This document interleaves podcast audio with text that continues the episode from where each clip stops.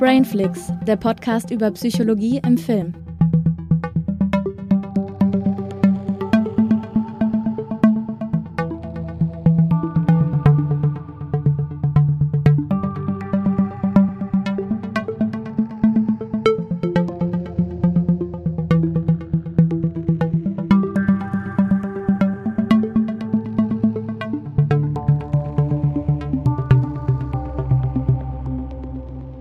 Hallo und herzlich willkommen zu einer endlich mal wieder neuen Folge der Brainflix. Ja, ich bin's, der Julius, und an meiner Seite ist die famose Christiane. Hallo. Famos ist aber auch so ein Wort, was ja, niemand ne? mehr benutzt. Oder? Ja, ich wollte es einfach mal benutzen. okay, gut. Ja, hallo, schön, dass wir wieder da sind, nach so langer Zeit. Die letzte Folge ist, glaube ich, aus dem Mai letzten Jahres ja, gewesen. Genau, aber es war zumindest Alfred Hitchcock, das ist ja nee, zumindest nicht schlecht. Meinst du, danach kann man sich ruhig mal eine Pause gönnen? Ja, natürlich. es war auch ein Akt. Nein. Das war schon ein Akt, diesen Film zu besprechen. Aber äh, schön, dass wir jetzt wieder da sind und wir möchten diese Folge nutzen, um eine Art Neustart zu initiieren. Ich finde, das, das muss man auch mal machen zwischendurch, um ja. nochmal zu reflektieren, was man eigentlich so gemacht hat und vielleicht auch Dinge weiterzuentwickeln und so weiter. Ja, und das wollen wir heute machen. Und äh, ja, nach dem Jahr 2020, wo wir ja gesagt haben, okay, äh, durch diese Pandemie ist uns irgendwie nicht so sehr nach Podcasten über ernste Themen, was wir ja meistens schon irgendwie haben, und wir da eher so den Feel-Good-Projekten nachgegangen sind, wie Keanu Reloaded beispielsweise. Und äh, ja, 2021 war danach ein Jahr, wo, äh, da muss ich mich outen hier. Ich war diejenige, die das Ganze irgendwie zum Stillstand gebracht hat. Aus persönlichen Gründen hatte ich halt nicht so viel Zeit für Brainflix. Aber 2022 20. Julius, was meinst du, schaffen wir es wieder regelmäßiger zu erscheinen? Also wenn es nach mir geht, ja. okay, gut, der Druck ist da. Ja, ich, ich nehme an, irgendwie einmal im Monat oder so ist etwas, was wir realistischerweise anpacken ja, können. Das, oder?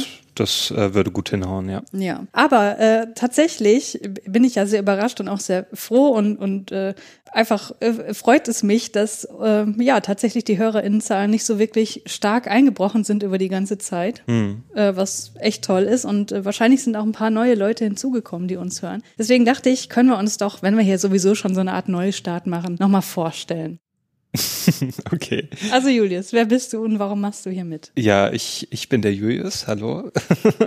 und ich, ähm, ja, ich mache mit, weil ich einfach total Filme liebe und ich wollte schon immer darüber sprechen. Und deswegen hast du ja irgendwann mal gesagt, hier, ne, ich möchte das auch machen, ich möchte podcasten. Hm. Lass uns doch mal zusammen einen Podcast starten. Ja, und weil du ja dich mit Psychologie auskennst und ich mich mit irgendwie mit Film. dann haben wir das fusioniert und dann kam dieser tolle Podcast raus. Ja. Und ja, uns gibt's jetzt schon seit Ende 2018. Genau, da haben wir angefangen. Und äh, genau wie du gerade gesagt hast, die Idee war, äh, ja, Wissen über Psychologie mit Filmbesprechung zu verbinden, weil ich bin Psychologin und äh, ja, kenne mich da ein bisschen aus, wie du sagst. ja. Und äh, ja, weil ja in Filmen auch immer irgendwie psychologische Themen mit behandelt werden, bietet sich das total gut an, wie wir auch festgestellt haben über die Zeit hinweg. Also wir haben Folgen, wo es wirklich äh, wo das psychologische Thema super nah am Film ist, weil es beispielsweise in dem Film selbst um eine psychische Störung geht, aber manchmal eben auch ja Themen, die etwas weiter weg sind, wo die Forschung, die wir vorstellen, nicht auf den ersten Blick immer so viel mit dem Film zu tun hat, aber wo zumindest irgendein verbindendes Element da ist. Hm. Und ja, ein, ein Grund, warum wir das Ganze hier machen, äh, der zumindest mir am Anfang sehr, sehr wichtig war, ähm, auch immer noch, ist, dass ich oftmals das Gefühl habe, wenn in Podcasts oder auch in, ne, auch in, in keine Ahnung, in Video-Essays über Filme auf YouTube oder so, über äh, Filme gesprochen wird und über psychologische Themen, die in Filmen irgendwie drin sind, dass da oftmals so auch ja schon noch gewisse Mythen bestehen, äh, hm, mit denen ja. wir hier auch so ein bisschen aufräumen möchten. Ja, das ist Brainflix und wir haben aber noch ein paar äh, andere Formate mittlerweile mit in den Podcast mit reingebracht. Hm. Julius, was, was haben wir denn noch anzubieten, neben den Filmbesprechungen, die so unser Hauptsegment bilden? Naja, wir haben ja noch die Kategorie Herzensfilme mhm.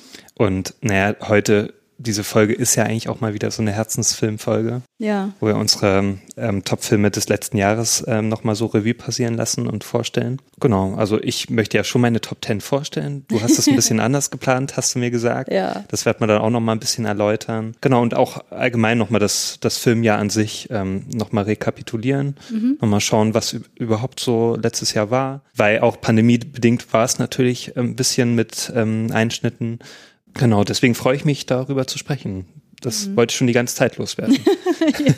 ja. ja, da kommen wir gleich auf jeden Fall nochmal genauer drauf. Aber du hast richtig gesagt, Herzensfilme ist so ein Format, wo wir über eine Auswahl von Filmen sprechen, die irgendein verbindendes Element haben. Also beispielsweise haben wir schon Folgen gemacht über Science-Fiction-Filme und äh, ja, heute eben über Filme aus dem Jahr 2021, die uns besonders irgendwie bewegt haben. Aber wir haben noch ein weiteres Format in diesem Podcast, das heißt Movie Science. Äh, Julius, was ist das denn? Also in der Kategorie stellst du, Christiane, stellst du ja zwei medienpsychologische Studien vor. Mhm. Und ja, stellst mir dann ein paar Fragen dazu. ja, genau. Und ich antworte dann kompetenter drauf. Zumindest versuche ich das. ja, ja. ja, also genau, es geht um, um medienpsychologische Fragestellungen, weil ähm, wenn man jetzt ja unsere normalen Filmbesprechungen sich anschaut und keine Ahnung, wir be beschreiben da zum Beispiel, ähm, was eine Schizophrenie ausmacht, weil das in einem Film behandelt wird, dann klammert das halt einen Riesenkomplex der psychologischen Forschung aus, nämlich die ganze medienpsychologische Forschung, die sich eben mit dem Medium Film an sich beschäftigt und wie das auf Menschen ja. wirkt. Und das möchten wir halt in diesem weiteren Podcast-Format ja ein bisschen näher beleuchten. Und äh, da kann ich schon mal teasern, das wird auch unsere nächste Folge werden. Aber mhm. da sage ich ganz zum Schluss noch was dazu. Das wird auch eine Überraschung für Julius, äh, oh, ne? okay. weil ich habe schon die Themen rausgesucht. ich kann es kaum erwarten. Ich will vorspulen. ja, ich äh, habe ich mich eigentlich schon vorgestellt? Nein, aber das kannst du jetzt gerne tun. Christiane, wer bist du denn? Ja, ich bin äh, Christiane. Ich habe äh, Psychologie studiert und äh, arbeite auch an der TU Chemnitz in ja, in der Wissenschaft und in, in der Projektkoordination aktuell. Und ich promoviere auch in der Psychologie zu einem Thema der Mensch-Technik-Interaktion. Da werde ich auch später noch ein bisschen mehr dazu sagen. Ja, und ich bin auch außerdem begeisterte Podcasterin. Das ist ja nicht das einzige Format. Da kommen wir auch später noch äh, dazu. Ja. da gibt es einiges Neues zu berichten seit dem letzten Mai, glaube ich.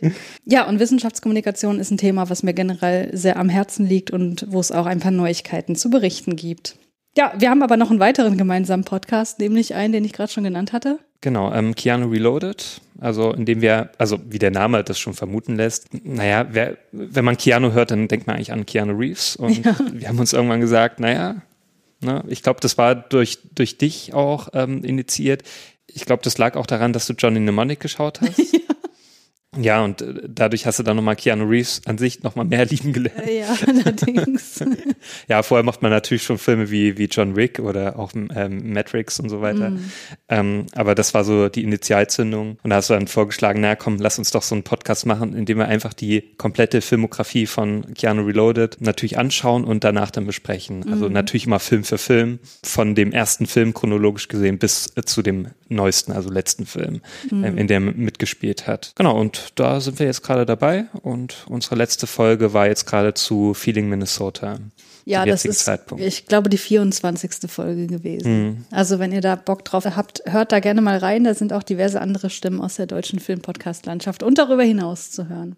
Mhm. Aber jetzt zu der heutigen Folge. Also ich habe mir gedacht, äh, das ist jetzt auch irgendwie ein bisschen lame, einen gewöhnlichen Filmjahresrückblick zu machen, weil äh, das macht irgendwie jeder gefühlt und ich habe halt auch schon woanders über meine Filme des Jahres gesprochen. Deswegen, ja, hätte ich das blöd gefunden, wenn es so komplett redundant ist. Aber Julius, du bekommst natürlich die Möglichkeit, hier ausführlich über deine Filme des Jahres zu sprechen. Aber ich dachte, das ist doch irgendwie auch eine schöne Gelegenheit, um nochmal mhm. auf das Jahr 2021 zurückzublicken und zu gucken, was war denn da podcast-technisch eigentlich so los? Also, ne, was uns beide jetzt angeht. Mhm, ja.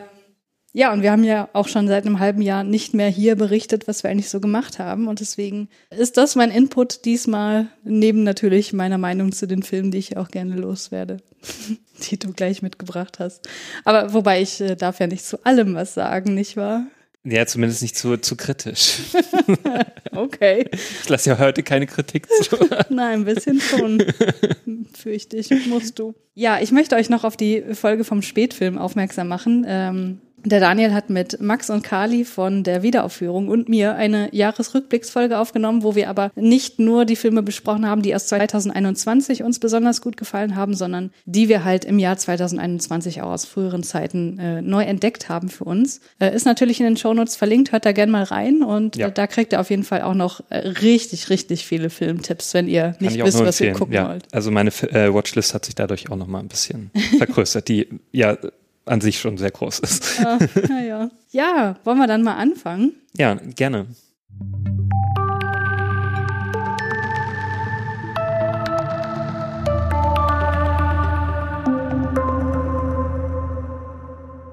Julius, hast du denn neben deiner Top 10 Honorable Mentions, die du gerne nennen möchtest? hier? Sogar einige. Ähm, Ja, fang mal an Ich damit. habe ja sogar eine Top 20 angelegt und Wow. es sind auch noch ein paar Filme dazugekommen. Aber die willst du jetzt nicht alle durchgehen, ne? nein, nein, aber fünf. Die fünf genau, so ein paar, die ich ähm, noch drinne hatte. Also ich fand zum Beispiel ähm, vielleicht auch welche, die noch nicht so oft genannt wurden. Zum Beispiel Finch fand ich sehr gut. Also Finch, was ist das denn? ähm, das ist ein Film äh, mit Tom Hanks. Also Mhm. der eigentlich quasi auch alleine spielt, weil nämlich seine Mitkumpan in diesem Film ist ein Hund und ein Roboter.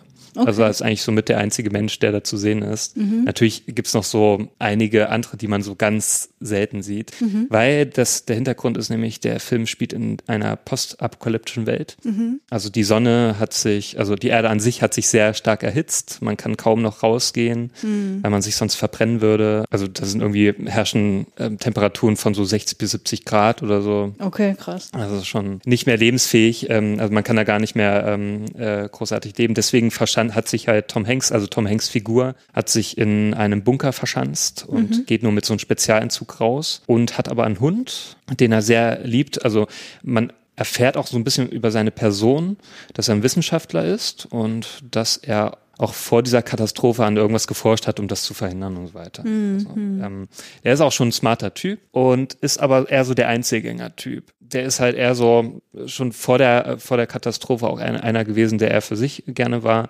Deswegen kommt ihm das eigentlich auch nicht so ungelegen. Also das ist natürlich jetzt nicht so, dass er darunter leidet, äh, ganz allein zu sein.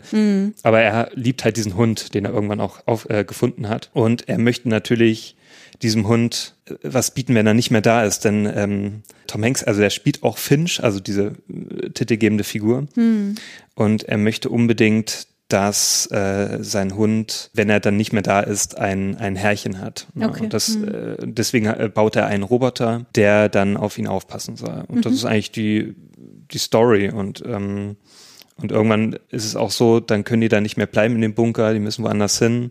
Und dann ähm, streckt sich so ein, in diesem Film so ein, so ein Roadtrip und den ich sehr unterhaltsam fand. Und auch, ähm, was ich auch schön fand, dass der nicht so auf Action setzt, sondern auch recht ruhig ist und er so den Fokus drauf setzt, ähm, diese Beziehung zwischen diesen drei Figuren, ähm, also zwischen dem Hund, Tom Hanks Figur und auch dem Roboter, das er zu erzählen. Und das fand ich sehr berührend. Also auch das Ende hat mir sehr gefallen. Und auch so diese ganzen Kulissen an sich. Ja. Ist der Computer animiert, der Roboter? Ja, aber sehr gut. Also ich fand den wirklich erstaunlich, wie soll man das sagen? Also er hat schon so was sehr, ja, nichts Menschliches, aber äh, äh, diese Animation fand ich wirklich großartig, wie der sich bewegt hat.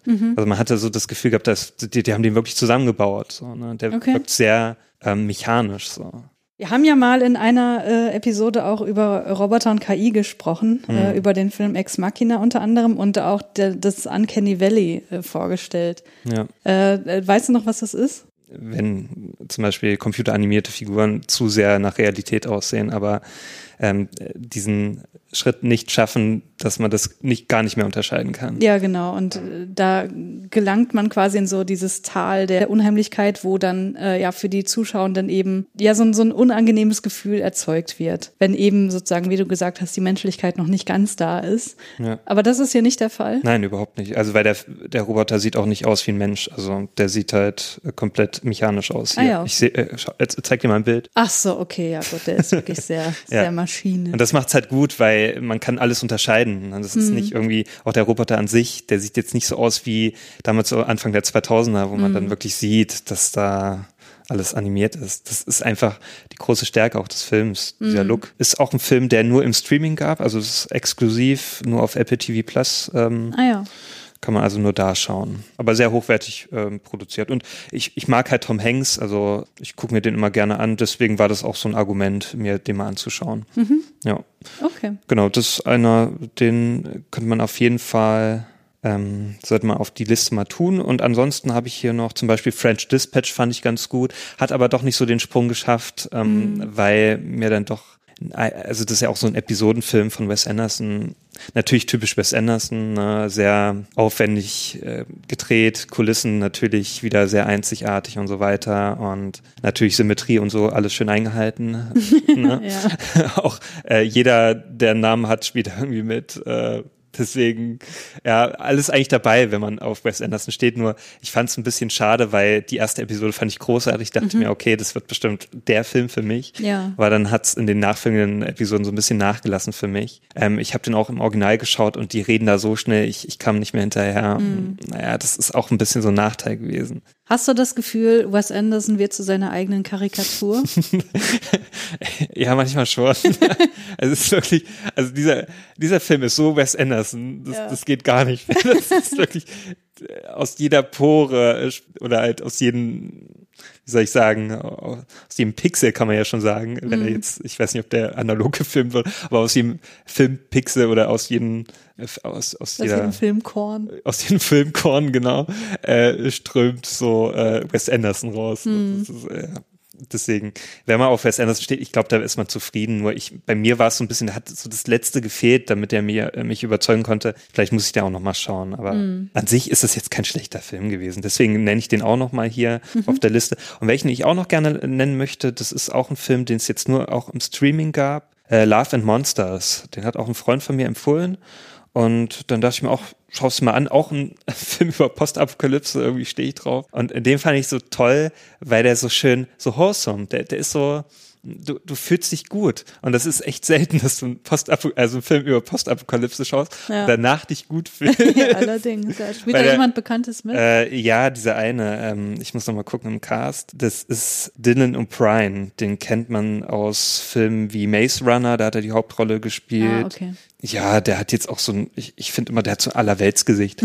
Aber äh, der, der ist halt recht sympathisch in dem Film. Und, und der Hund, der, da ist auch wieder auch ein Hund wieder dabei, mhm. wie das so oft ist in Apokalypse-Filmen. Ähm, und der ist auch, das ist einer der süßesten Hunde, die ich je gesehen habe im Film. Die ganze Zeit dachte ich mir so, ach, ist der süß, den will ich mhm. auch gerne haben. Obwohl ich gar nicht so der Hunde-Mensch ähm, bin. Aber ja, den kann ich auch nur empfehlen, weil der einfach so, das Setting ist auch schön gestaltet, ähm, auch eigentlich so eine Art äh, Roadtrip, also diese Hauptfigur, die hat sich vor der Apokalypse in eine, ja, in eine junge Frau verliebt. Ne? Und mhm. der ist auch so ein, junger Mann, also der ist gerade mal so Anfang 20 oder so, würde ich sagen. Aber das Ding war, dann äh, kurz danach ging die Apokalypse los und äh, die, die Wege haben sich getrennt. Ne? Mhm. Ne? Und irgendwann kriegt er aber mit, dass sie wohl noch lebt und, äh, und er möchte sie unbedingt wiedersehen. Und deswegen macht er sich auf den Weg aus seinem Bunker mit Leuten, die er eigentlich sehr, sehr ins Herz geschlossen hat, die mhm. auch eine tolle Gruppe sind und so unter sich. Und das ist auch mal so ein Ding. Da hast du mal so eine Gruppe in Bunker, die wirklich alle aufeinander Acht geben mhm. und, und gut drauf sind. Nicht irgendwelche, die alle so ähm, äh, missgünstig zueinander sind. Ähm, und das, das war auch mal eine schöne Abwechslung, dass du mal Leute hast in so einem Setting, die jetzt nicht alle Arschlöcher sind. Ja. Klar kommen dann auch ein paar Arschlöcher vor, aber trotzdem fand ich das alles total schön. Ja. Okay. Und Sag nochmal den Titel des Films. Gut entlassen. Love and Monsters. Ah ja, okay. Ja, gibt's, gibt's auf Netflix. Äh, ist auch, glaube ich, ein exklusiver Netflix-Film. Mhm. Ja, dann würde ich noch sagen Ghostbusters Afterlife. Warum? Nein, weil das so ein schöner Film ist. Also klar, der bedient auch sehr so dieses ganze Retro-Zeugs, ne? Hier kommen, lass uns doch mal irgendeinen Film aus den 80ern nehmen, so ein Franchise, und lass uns das mal wieder aufleben und mhm. lass uns dann auch noch irgendwie was einbringen, was es dann wieder, äh, was das Fanherz höher schlagen lässt. Ja. Aber ich finde gut, dass der Film was Eigenes versucht hat, so an der Hauptstory, ne? Hat auch ganz neue Charaktere eingeführt. Klar kommen da auch wieder so ein paar Sachen aus den ersten beiden Filmen dann vor, aber ich finde, dieser Film hat es geschafft, irgendwie so, so ein schöner Familienfilm zu sein, ne? So mhm. dieses, äh, was man so in den 80er, 90ern oft hatte, ne? wo man dann mit der ganzen Familie reingegangen ist und Spaß hatte. Ich war irgendwie alleine im Kino und äh, ja. also eigentlich habe ich nicht das bedient, was, was der vielleicht, Film vielleicht vorgesehen hat. Aber ich wollte ihn halt unbedingt sehen. Ich habe mir auch vorher nochmal die Ghostbusters-Filme angesehen. Mhm. Und äh, ja, das hat mich so, der hat auch einen so wohlig entlassen und das fand ich so schön und ähm, hat einen so an die früheren Filme erinnert. Ne? Mhm. Dies, äh, ja, die es irgendwie nur so früher gab, diese ganzen großen Blockbuster. Ne? Hm. Ähm, tja. Wie verhält sich dann dieser Ghostbusters-Film zu den Reboot mit den äh, weiblichen Ghostbustern? Ich habe mir den ja auch nochmal angeschaut, dieses Reboot mit dem weiblichen. Ja, der hat halt das Problem, dieser mit dem weiblichen, dass der viel zu zotig ist. Ne? Also mhm. der hat so Witze drinne, wo ich mir auch dachte, oh, okay, auf was für eine Zielgruppe also was will der eigentlich erreichen so? Hm. Äh, Das ist halt dieser typische, wenn du diese Filme kennst mit Melissa McCarthy, diese schlechten, mit diesem Mhm, komischen Humor. Ja. Und genauso ist der halt auch leider gewesen. Und Okay. der hat halt nicht dieses Flair ausgestrahlt. Klar, die ersten beiden, die, die haben auch schon so ein paar zotige Witze. Eigentlich ist es auch kein reiner Kinderfilm eigentlich so oder Mhm, Familienfilm. Ähm, aber so dieser, dieser vierte Ghostbusters, da muss ich sagen, der ist eigentlich wirklich für Familien geeignet. Und ähm, Ja, und ähm, erkennt der die Existenz der weiblichen Ghostbusters an oder spielt es da überhaupt keine nee, Rolle? das ist wieder total ein Reboot. Also der so, okay. knüpft eigentlich direkt an die ersten beiden an. ah ja, okay. Das ist eine Fortsetzung von den ersten beiden. Mhm. Das ist ja auch manchmal so, dass jetzt so andere Teile ausgeblendet werden, ne, wie zum Beispiel der Halloween-Reihe oder so, dass Mhm. dann nur noch der erste Teil genommen wird und dann wird ein Reboot gemacht und dann alle anderen werden ausgeblendet und dann ist eigentlich das Reboot so der Nachfolger vom ersten Teil. Und so ähnlich ist es halt da, da wird einfach der dritte Teil ausgeblendet, obwohl schon der dritte Teil mit den weiblichen Ghostbusters kein Nachfolger war von den ersten beiden. Das Mhm. war mal kurz erklärt für alle, die es jetzt nicht wissen. Aber ich, ich fand ihn total schön. Also deswegen, ich kann ihn auch nur empfehlen. Deswegen auch nochmal hier kurz erwähnt. So, und einen hast du noch? Ja, dann würde ich vielleicht noch sagen, ähm, wegen den ganzen Hatern, äh, Matrix Resurrections. Warum?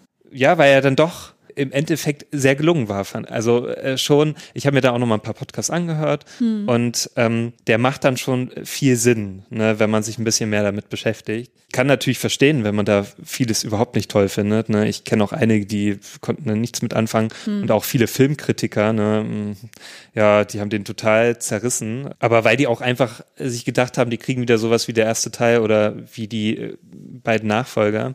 Man muss halt einfach verstehen, dieser äh, vierte Teil, der will kein Actionfilm sein. Na, und habe ich auch dann irgendwann nicht so versucht zu sehen. Und ich dachte mir auch eigentlich, wäre der Film die ganze Zeit so gewesen wie im ersten Drittel, ich glaube, dann wäre er noch viel, viel besser für mich gewesen. Ja, ja. Weil der hat eigentlich großartig angefangen, wo ich dann auch so dachte, wow, okay, geht er jetzt in diese Richtung, weil man auch die ganze Zeit gerätselt hat, ne? In welche Richtung geht er denn? Und was will er denn erreichen? Ne? Und ja, ich will jetzt natürlich nicht zu viel verraten für alle, die es jetzt noch nicht geschaut haben, da gibt's sicherlich noch einige. Aber ich fand ihn dann letztendlich doch äh, sehr, sehr schön und das dann auch, dass es einen guten Schluss gefunden hat. Ja. Ja. Ja, also ich habe hier auch zwei Honorable Mentions stehen. Eins davon ist auch Matrix Resurrections und deswegen sage ich da auch noch mal ein paar Worte dazu. Also mir hat der ja auch ziemlich gut gefallen. Ich habe äh, während des Schauens auch schon gesehen, so ja, okay, ein Meisterwerk ist es nicht, aber Ja. der bietet einfach sehr viele Punkte, über die man noch nachdenken kann. Und ich will jetzt hier auch von der Handlung gar nichts verraten, aber was du hier beschrieben hast mit dem ersten Drittel oder vielleicht die erste Hälfte, da geht er halt in, die ganze Zeit in so eine Metadiskussion. Ja. Äh, und es geht darum, was, also es geht nicht mal um die Frage, was ist die Matrix, sondern quasi, was, was wollen wir mit dem Matrix, mit der Matrix-Erzählung noch machen? Mhm, ja. So. Und das fand, fand ich einfach super, super spannend. Und es hat aber auch wiederum Elemente, wo du auch dann doch wieder darüber nachdenken kannst, was ist denn die Matrix innerhalb dieses Films? Ja. Also sowohl innerhalb dieses einen Films, Matrix 4, als auch in der ganzen Filmreihe. So.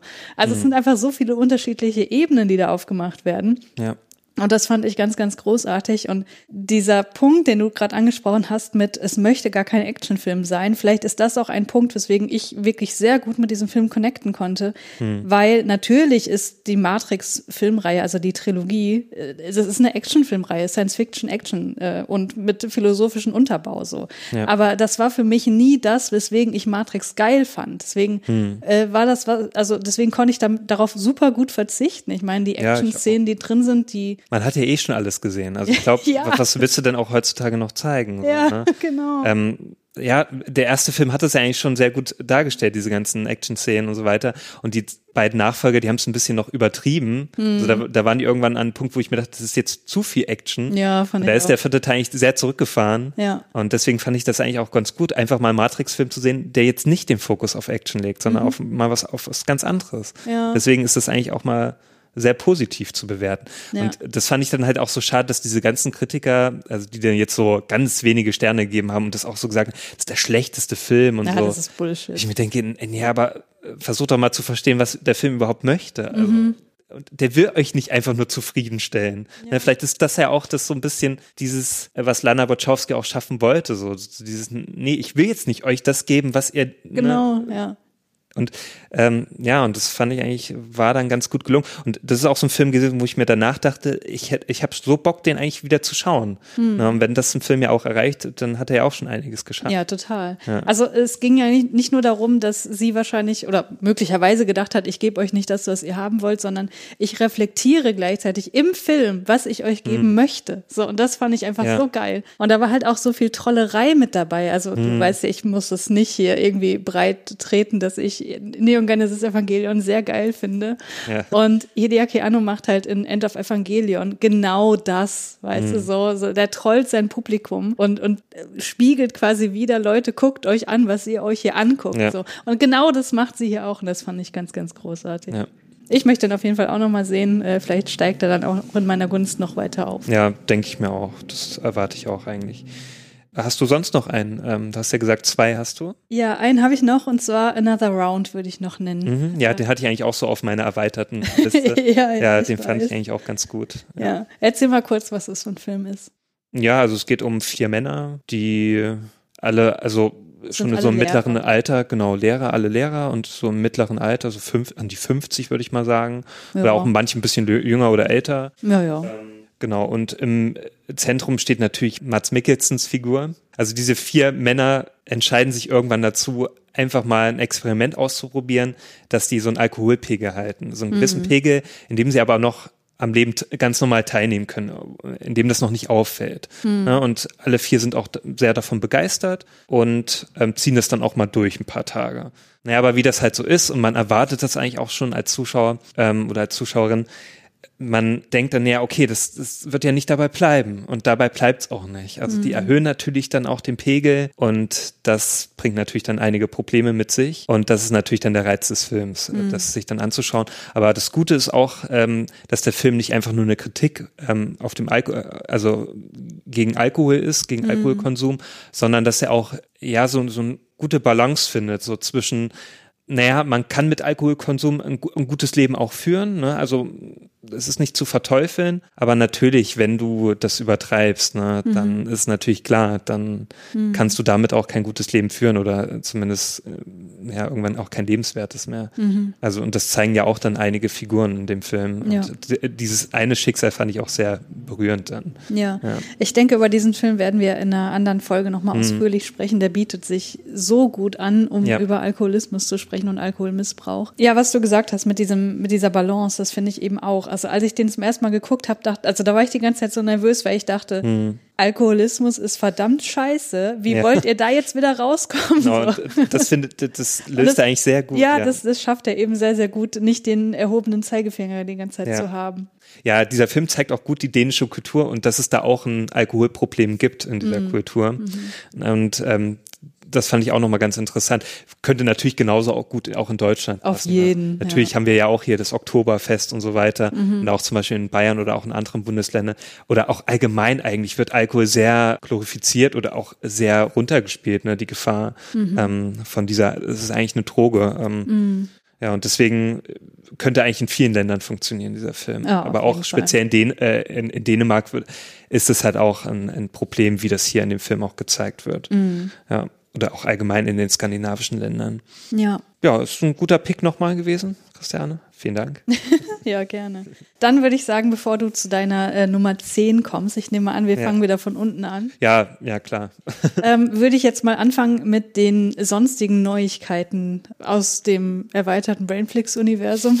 wenn man ja, mein so Universum. Hallo? Das Extended ich dachte, Brainflix Universe. Ich dachte, alles wird jetzt zu einem Universum. Wo habe ich das heute auf Twitter gelesen? ähm, äh, Squid Game wird jetzt zu einem Universum. Oh nein, ernst? Oh, ja. Nein.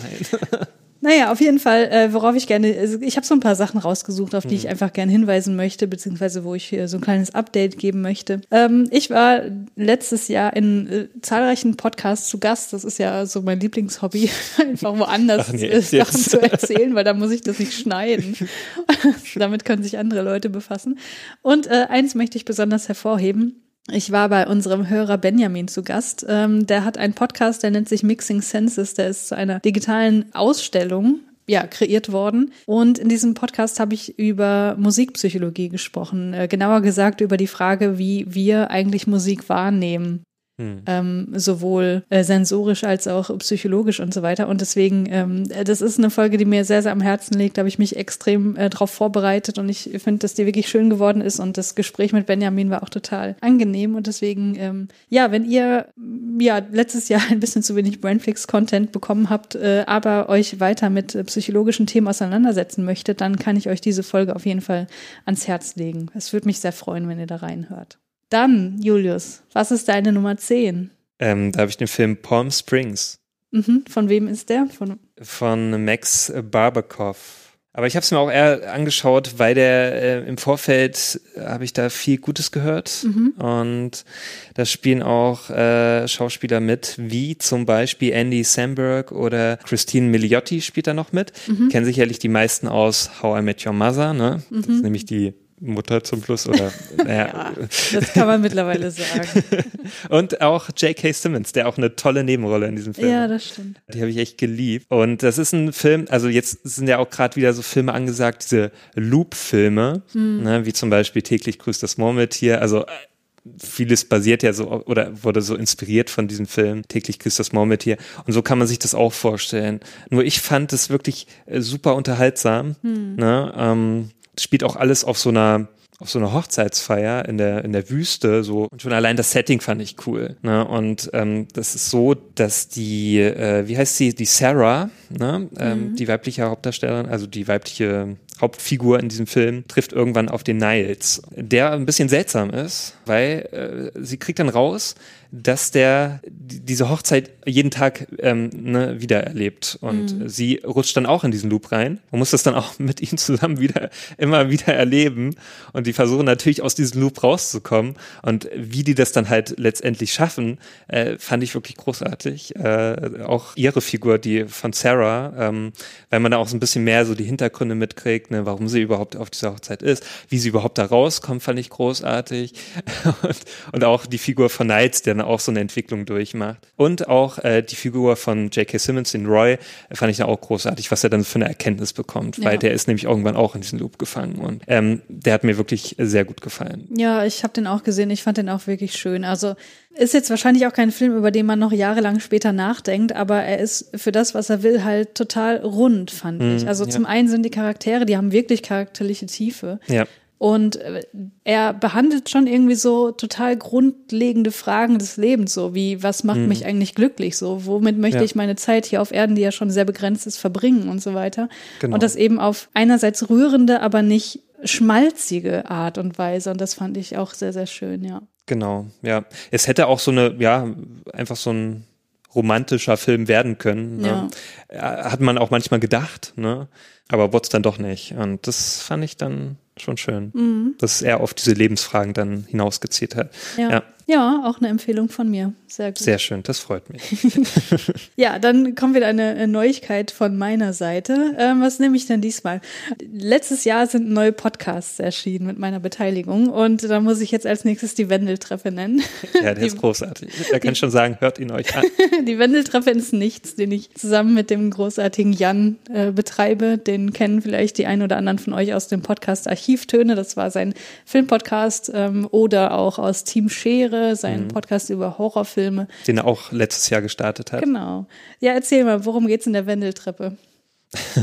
ja, also es geht darum, dass ihr euch Kritiken raussucht. Filmkritiken? Filmkritiken, ja, ja, zu irgendwelchen x-beliebigen Filmen, die die Teilnehmenden ähm, in eurem Podcast auch geschaut haben. Mhm. Deswegen ist es da mal wichtig, auch eine äh, Letterbox-Profil zu haben. Wenn man mitmachen möchte, ja. ja.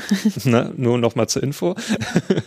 genau, und es gibt ja immer, also ihr wechselt euch ja immer ab, ne? Also mhm. ihr seid ja die beiden äh, ModeratorInnen, ähm, also der Jan und, und du. Und jedes Mal ist äh, wieder, also der Jan oder du ähm, sind dann die die äh, Teilnehmenden. Mhm, ne? Mhm. Und dann, genau, wir spielen immer gegen einen genau, Gast oder eine Gast. Und ihr habt dann äh, GästInnen dabei, genau, äh, da kann sich natürlich jeder melden. Ähm, der Film begeistert ist. Genau, und dann spielt er gegeneinander und müsst dann schneller erfragen, also anhand dieser Kritiken, die er vorliest, ähm, um welchen Film es sich handelt. Ja, genau. Das ist das Konzept, was Jan sich mal äh, überlegt hatte und als Partyspiel schon privat ja. etablierte. Funktioniert übrigens super. Also ich habe das schon ein paar Mal jetzt ausprobiert, auch zu Silvester, war ja. kam sehr gut an. Ja, ja sehr schön. Ja, ich äh, möchte diesen Podcast auf jeden Fall erwähnen, weil das ist so ein so ein Herzensprojekt, wo einfach alles so viel Spaß macht, von der Vorbereitung über die Aufnahme bis es hinterher sich nochmal anzuhören. Also äh, es ist, ich, ich, ich freue mich jedes Mal so sehr, wenn wir uns mit mhm. diesem Podcast beschäftigen können und dass Jan mich gefragt hat, das mit ihm zu machen. Das ist ja. Ach ja. Da passt ja auch perfekt ähm, ja, zusammen in diesem Podcast. Und das ist auch einer der Podcasts, die höre ich mir immer sofort an äh, nach Erscheinen. Natürlich je nach Möglichkeit. Also ja, manchmal ja. ergibt sich dann nicht die Möglichkeit sofort. Aber trotzdem versuche ich immer, den sofort anzuhören. Ja. Mhm. Ja, also wenn ihr mal Bock habt auf Film-Content in Podcast-Form, aber auch etwas äh, unterhaltsamer aufbereitet und zum selber mitraten, dann hört gern mal rein in die Wendeltreppe ins Nichts. Ja, macht super viel Spaß. So, damit das hier nicht ein reines äh, Werbe, äh, nicht eine reine Werbeveranstaltung wird, äh, was hast du denn auf Platz 9? Da habe ich Last Night in Soho. Den habe ich noch nicht gesehen. Warum sollte ich das ändern? Äh, weil es ein Edgar Wright-Film ist, nein. Das ist kein Argument. ja, für dich nicht. Ja. Für mich war es erstmal ein Argument äh, wegen Edgar Wright, weil man den natürlich kennt aus vielen anderen, also aus einigen anderen Filmen, die ich schon äh, sehr gut fand. Also mhm. wie zum Beispiel Scott Pilgrim oder ähm, auch Hot Fuzz, die ich sehr schätze. Mhm. Und ich mag auch so seinen Humor. Und was ich aber interessant fand bei dem Film, also auch schon anhand des Trailers, hat man so erahnt, naja, das wird jetzt nicht mehr in diese lustige Richtung gehen, sondern das geht jetzt schon eher in die ernste Richtung. Hat er ja auch schon mit Baby Driver schon bisschen äh, probiert, ähm, mhm. auch mal ein bisschen in die ernste Richtung zu gehen. Und ähm, ich muss sagen, Last Night in Soho hat eigentlich kaum Humor noch drin. Okay. Also man spürt trotzdem, dass es so ein Edgar Wright-Film ist, weil besonders so die Kameraarbeit und die Schnitte und auch die Musik sind genau, ähm, also genau konzipiert. Man hat mhm. das Gefühl, da hat sich Edgar Wright richtig viel Gedanken drüber gemacht, äh, genau die Szenen in, also die, die einzelnen Szenen dann auch ähm, genau äh, abzustimmen. Ne? Da muss ich jetzt mal als Advocatus Diaboli fragen, ist das hm. nicht die Arbeit eines jeden Regisseurs? Ja, aber äh, du siehst ja bei manchen Filmen, dass da einfach sich nicht so viel Mühe gegeben wurde. Ne? ja, Feeling aber, Minnesota aber, zum Ich nehme mal ein Beispiel. Also zum Beispiel ähm, die, die Hauptfigur in diesem Film, ne? das ist die äh, Eloise, ähm, gespielt von Thomasine äh, Mackenzie. Die wohnt in so einem älteren Haus in, in, in London und draußen sind halt so Lichter zu sehen. Ne? Mhm. Und, und diese Lichter sind genau auf die Musik abgestimmt in einer gewissen Szene. Mhm. Und das fand ich schon sehr beeindruckend, dass es genau abgestimmt ist. Und äh, da gibt's auch viele andere Szenen. Also gibt's auch so eine Tanzszene, die wirklich großartig gefilmt ist. Mhm. Und das macht halt auch diesen, diesen Reiz des Films aus, finde ich. Diese einzelnen Szenen, da gibt's ja irgendwann auch dann, dann beginnt das ja los, auch ein bisschen mysteriös zu werden, weil die Eloise, die sieht irgendwann eine, eine fremde Frau, mhm. ähm, aber als sich selbst. Ne? Dann beginnt so ein bisschen dieses Merkwürdige, dass sie auch dann in den 60er Jahren auf einmal ähm, dieses Schicksal dieser Frau ähm, nachempfindet, äh, also mhm. auch in dieser Person dann steckt. Und man weiß auch erstmal gar nicht so, träumt sie das? Ist das jetzt real? Gab es diese Frau wirklich? Dieser Film behandelt auch so ein bisschen diese Nostalgie-Verklärung, also dass man auch, weil, weil die Eloise die ganze Zeit am Anfang auf diesen Trichter ist, naja, 60er Jahre, das ist das Jahrzehnt, ne? Mhm. Da will ich gerne leben und, und die heutige Zeit finde ich nicht so toll und früher war alles besser. Quasi, mhm. ne? Und hm. ähm, Edgar Wright ähm, erzählt in diesem Film bricht das so ein bisschen mit dem, naja, früher war halt nicht alles besser. Da gab es genauso die Probleme und Männer waren damals schon große Arschlöcher und vielleicht noch, auch noch größere Arschlöcher als heute. Mhm. Naja, wenn man das überhaupt so sagen kann. Aber ähm, so dieses, auch dieses Gentleman-Bild wird halt auch auf, aufgebrochen. Okay. Ne? Also mhm. dieses, naja, früher waren halt nicht die Männer alle Gentlemen und so, die waren halt auch große Arschlöcher und haben versucht, da Frauen auszunutzen für ihre Vorteile. Und das ist eigentlich so der Inhalt dieses, also mal so runtergebrochen, diese äh, Quintessenz des Films, was no, das auch erzählen sehr möchte. Interessant. Ja. Und ich fand auch die Darstellung großartig. Anya Taylor-Joy spielt mit. Die spielt halt auch diese Frau in der Vergangenheit. Mm. Ihre Performance fand ich auch wieder gewohnt sehr gut. Ähm, Matt Smith spielt mit. Der ist ja auch recht bekannt. Und ich mochte auch die Darstellung von, der heißt Michael Yao. Der spielt den John, also so der Freund, äh, den dann die Eloise kennenlernt. Also so ein mhm. bisschen derjenige, der sie auch versucht so, so naja, weil er dann auch merkt, dass die Eloise Schwierigkeiten hat, er dann versucht, ein guter Freund zu sein in, in schwierigen Zeiten. Und ich fand ihn einfach sehr sympathisch. Okay. Ähm, ja. Hat mir aber rundum sehr gut gefallen. So zum Schluss hat ein bisschen so das letzte Quäntchen so gefehlt. Ich mir dachte, naja, so ganz oben auf auf der Liste konnte er dann doch nicht gehen, weil ich hatte auch sehr hohe Erwartungen an den Film. Ich habe wirklich sehr lange darauf gewartet. Ja, aber trotzdem, der, der schaut sich wirklich sehr gut an. Also sieht super aus. Erinnert auch ein bisschen zeitweise an ähm, Suspiria zum Beispiel, auch an mhm. der Farbgebung. Also sehr viel so sehr starke Farbgebung, so Primärtöne ähm, werden da gezeigt, auch so Neonfarben, ja. Okay, kann ich nur empfehlen. Darum ist er ja auch auf meiner Liste. Last Night in Soho. Ja. Muss ich noch angucken. Okay, gut. Dann, was erzähle ich dann als nächstes? Äh, mal ein bisschen was anderes, was nicht so podcast-relevant, also nicht direkt podcast-relevant hm. ist. Ähm, ich habe einen Nebenjob seit diesem Jahr, der mich sehr glücklich macht. Bin ja jetzt äh, auch, also ich, ich habe äh, die Freude, dass ich das Thema Wissenschaftskommunikation nicht nur jetzt äh, im Podcast weiterhin angehen darf, sondern eben auch äh, teilweise beruflich. Und da bin ich jetzt äh, als freie Mitarbeiterin am Nationalen Institut für Wissenschaftskommunikation tätig mhm. und darf da äh, Seminare geben zum Thema Wissenschaftskommunikation zu, ja, generell Wiscom, aber auch Social Media und Podcasts. Und das äh, ist etwas, was mich sehr, sehr glücklich macht, weil das äh, Team ist einfach total toll. Und ich hatte bisher erst ein Seminar, also es ist noch nicht so lange, ähm, dieses ganze äh, Thema hat sich noch nicht so lange äh, etabliert, aber ähm, ich freue mich auf alles, was da kommt. Hm. Das ist schon cool. Ja, das hört sich sehr gut an, ja. Vielleicht werden wir unsere Podcasts hier noch besser dadurch, wer weiß. Ach, die sind doch jetzt schon gut, aber ah. wenn die noch besser werden, das ist natürlich noch großartiger. ja. Ja, genau. So viel dazu. Wir erzählen ja am Anfang, also für diejenigen, die sich jetzt fragen, warum erzählt ihr das eigentlich? Dieser Podcast äh, ist ja auch so aufgebaut, dass wir am Anfang ein bisschen was dazu erzählen, was so war hm, in letzter ja. Zeit. Und das ist halt was, was in letzter Zeit war. Ja, wir streuen das jetzt einfach mal so zwischendurch rein. Ja. Dann sind wir angelangt bei Platz 8. Was hast du denn da? Da habe ich Petit Moment von Céline Sciamma. Mhm. Auch ein Film, auf den ich sehr sehnsüchtig drauf gewartet habe, weil ich habe auch noch mal im letzten Jahr mal alle Celine Sciamma-Filme angeschaut. Also der ist jetzt eigentlich noch gar nicht so in Deutschland erschienen, offiziell. Mhm. Der kommt jetzt erst noch. Aber es gab so eine Sondervorführung hier in Leipzig und da musste ich natürlich dann hin. Mhm. Und der hat mich deswegen sehr gekriegt, weil er in sehr leisen Tönen sehr viel erzählt. Okay. Und das fand ich so schön, weil eigentlich könnte man so denken, na ja, der Film ist recht langweilig oder so. Ich glaube, wenn ich da so einen Freund von früher da mitgenommen, das Kino hätte gesagt, ja, der hat doch überhaupt keine Geschichte gehabt. Ja. Hat er aber gehabt, wenn man mal ein bisschen hinhört und hinschaut. Da geht's um ein äh, junges Mädchen, ähm, die ihre Oma verliert. Also am Anfang sieht man nur, dass, äh, dass ihre Oma gestorben ist mm. und die Mutter leidet sehr darunter, also sie trauert und ist dann auch eine gewisse Zeit nicht mehr zu sehen. Und naja, am Anfang versuchen halt der Vater und die Tochter das äh, Haus der Oma so auszuräumen. Mhm. Und die Mutter ist aufgrund, also das wird da nicht genau erläutert, ist dann erstmal eine Weile weg. Mhm. Und man bekommt dann später mit, warum sie weg ist. Dann ist es so, dass die äh, Tochter in den Wald geht, in den umliegenden Wald und eine Hütte findet, äh, die auch damals die Mutter ähm, gebaut hat und, ähm, und findet dann dort auch ein anderes Mädchen. Mhm. Ne? Und naja, man, eigentlich kann man es jetzt schon, ich weiß nicht, ob man da jetzt nochmal genau eingeht.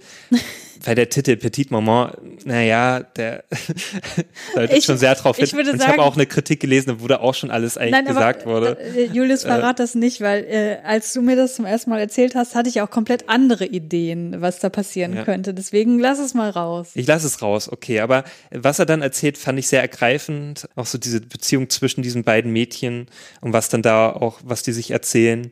Ähm, was dann einiges offenbart, auch über die Mutter und so weiter. Das fand ich an manchen Stellen wirklich sehr schön. Mhm. Und der hat auch, wie schon in, in den vorherigen Filmen von Celine Sciamma, also Porträt einer jungen Frau in Flammen, da gibt's ja auch an einer bestimmten Szene nur Musik und so ist der Film auch, dass er zu einer bestimmten Zeit ähm, wird da Musik eingespielt Hm. und das fand ich so berührend dann und deswegen hat der Film dann einen besonderen Platz in meinem Herzen gefunden, wie alle anderen Filme eigentlich auch von ihr.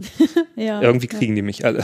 Ja, ich finde die auch fantastisch. Also ähm, gerade was du gesagt hast, das was du beschreibst mit der, der erzählt Dinge sehr still. Also ich hätte wahrscheinlich sowas gesagt wie der, der ist halt sehr subtil. So und da stehe ich ja sowieso total drauf. genau, wenn sich- deswegen dann ist es genau dein Film eigentlich. Ja, wenn sich so gewisse Gedanken und Gefühle nur in ganz kleinen Mimiken zum Beispiel Ja. abspielen oder so, da ja, ist voll mein Ding. Also den will ich auch auf jeden Fall noch gucken, wenn er dann dieses Jahr richtig anläuft bei Ja. uns. Tut das auf jeden Fall und äh, alle anderen, die zuhören, tut es bitte auch. Ja. Weil ich glaube, der ist jetzt auch nicht so sehr im Fokus. Ähm, ist also Ja, wahrscheinlich nicht, weil man dachte, also Porträt einer jungen Frau in Flammen war ja ein Riesenerfolg, zumindest so gefühlt für mich. Ich weiß gar nicht, ich, ich kann das nicht mit Zahlen irgendwie belegen, aber äh, ich glaube schon. Und ähm, dass sie dann sich entscheidet, dann aber doch so einen ganz kleinen Film mit auch unbekannten SchauspielerInnen. Genau, machen. die sind ja alle unbekannt. Auch die Mädchen, die da die Hauptrollen spielen, die beiden, sind übrigens auch Zwillinge. Mhm. Ähm, die äh, haben vorher noch keinen anderen Film, in, in einem anderen Film mitgespielt. Mhm.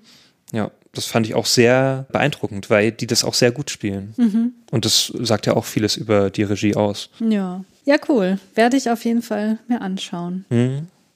Ja, dann ist äh, letztes Jahr noch ein weiterer Podcast gestartet, an dem ich äh, ein bisschen dran beteiligt bin, nämlich Kino Korea. Hast du da schon mal reingehört, Ja, Julius? natürlich. Äh, Dann erzähl mal, noch was nicht alle Folgen, aber so einige, die ich, wo ich dann die Filme auch interessant fand. Also zum Beispiel Joint Security Area. Ähm, genau, also Kino Korea, wie der Name ja schon vermuten lässt, ihr redet über Filme aus Korea, also hauptsächlich natürlich aus Südkorea, weil aus Nordkorea, was willst du dir da anschauen, außer? Ja, ich würde das mal offen lassen, weil ich bin schon irgendwie geil drauf, mal einen Film aus Nordkorea zu gucken und zu Ja. besprechen. Aber natürlich, was ihr bisher besprochen habt, das waren, also, glaube ich, alles nur Ja, ja, südkoreanische Filme. Natürlich haben die oftmals die Thematik auch mit Nordkorea und so weiter, den Konflikt. Mhm. Genau, und da habt ihr ja auch gleich angefangen mit Joint Security Area, was ja auch äh, das sehr stark behandelt. Mhm. Und das ist ja auch einer äh, der Filme, die ich, die ich sehr schätze. Ja, und ich fand es sehr schön, auch mal so ein bisschen die Hintergründe zu erfahren, was Mhm. ihr auch versucht, ähm, da genau zu erläutern. Auch, ähm, wie heißt nochmal dein Podcast-Partner? Stefan. Stefan, genau, der Stefan, der kennt sich ja auch da mehr aus. Ähm, hat er irgendwas in der Richtung? Ich weiß Der ist. Historiker. Historiker, genau. Na, dann ist ja natürlich klar, dass er da auch eine Expertise mitbringt. Und ähm, ich fand die Gespräche bisher immer sehr, sehr erfüllend. Also das, das ist auch mir nochmal so einiges mitgegeben hat, was überhaupt für Hintergründe so ähm, bei dem Film, ja, was so dahinter liegt. Hm. Das finde ich ja immer schön, wenn ich nochmal was Neues dazulerne Ja, ja, ja. auch nochmal Filme anders betrachte. Deswegen, wenn ihr euch dafür interessiert für koreanisches äh, Kino, was ja jetzt eh gerade ein bisschen populärer geworden ist, auch durch Parasite natürlich oder jetzt durch äh, Squid Game, ja, dann, dann tut das. Dann werdet ihr sicherlich auch neue Filmperlen entdecken. Ja, also das kann ich auch, also ich bin ja nicht in jeder Folge mit dabei und das ist auch gut so, weil ähm, Stefan ist ja auch jemand, der Wert darauf legt, mit unterschiedlichsten Menschen ins Gespräch zu kommen, auch Leute, die äh, ne, beispielsweise aus Korea selber stammen oder Koreanistik studiert haben. Äh, da gibt's also sehr viel zu entdecken und genau wie du sagst, äh, ist ihm ein, eine Herzensangelegenheit, auch die Hintergründe sich näher anzuschauen. Also ne, was ist zum Beispiel der historische Hintergrund für das, was wir in Joint Security Area hier erzählt bekommen. Ähm, genau, da war ich noch in der Folge zu Minari mit dabei und zu Secret Sunshine. Äh, übrigens, der letzte wirklich ein sehr, sehr guter Film. So während des Guckens hatte ich irgendwie gar nicht so viel Spaß und habe auch hinterher erzählt, so, hm, so richtig geil war es nicht. Aber je mehr ich mich damit auseinandergesetzt habe, desto besser fand ich ihn. Also auf jeden Fall eine Sehempfehlung an dieser Stelle. So, dann sind wir bei Platz 7 angelangt. Ja, da kommen wir jetzt zu einem eher schweren Film, also von der Thematik, nämlich The Last Duel von Ridley Scott. Ja, ist eine sehr gute Wahl, ist ein fantastischer Film. Ja, fand ich auch. Also ich habe ja im Vorfeld schon einiges über den Film gehört. Da gab es ja auch so ein bisschen die Sache mit äh, Kinostart ist ganz schön daneben gelaufen, weil Disney den, also Fox gehört ja jetzt auch zu Disney und äh, das war auch noch ein Fox-Film. Also noch vor der Disney-Zeit, glaube ich, wurde der produziert. Deswegen hat das Disney auch so ein bisschen unter den Tisch fallen lassen und den auch nicht so groß beworben. Der lief auch hier in Leipzig kaum in irgendeinem Kino. Deswegen hatte ich da auch Schwierigkeiten. Also ich wollte den im Kino auf jeden Fall sehen, weil ich die Bilder auch großartig fand von dem Trailer. Auch das Setting hat mich interessiert und auch die Story an sich. Deswegen musste ich warten, bis der dann irgendwann auf äh, VOD erschien und den konnte man sich dann auch irgendwann kostenfrei auf, oder zumindest wenn man das Abo hat auf Disney Plus dann äh, Stream, mhm. was ich dann auch getan habe. Und da war ich ziemlich geflasht. Also das äh, hätte ich nicht so erwartet, dass der mich dann zum Schluss so kriegt. Weil am Anfang dachte ich mir, ja, okay, der erzählt jetzt ein paar Mal die Geschichte nochmal. Ja, was also es ist ein Film, in dem ja. eine Geschichte aus drei verschiedenen genau. Perspektiven erzählt Richtig, wird. das ist basiert auch auf einer, also äh, natürlich aus Erzählung, ob das jetzt wirklich eins zu eins so passiert ist, kann man natürlich jetzt schlecht nachprüfen, weil das damals, also es spielt halt im Mittelalter, ne? Mhm. so ähm, ich glaube 13. oder 14. Jahrhundert, ich weiß jetzt nicht mehr genau wann, auf jeden Fall noch im, im Mittelalter. Mhm. Und ähm, als noch die Ritter so in die Schlacht zogen und so weiter, natürlich, also vom Setting her auch, ne, alles natürlich schön so in dieses typisch düstere äh, Mittelalter ein, ja. eingetaucht. Es ist wirklich sehr düster alles gestaltet, sehr grau. Sehr schlammig. Sehr schlammig, sehr dreckig, genau. Aber das fand ich auch sehr schön, dass nicht dieses romantisierte Mittelalter da, äh, dargestellt wird. Und ja, dann wird halt die Geschichte erzählt von einer, von einer jungen Frau, die verheiratet wird mit einem Ritter oder halt so ein Gutsherr oder so. Was, was ist der da?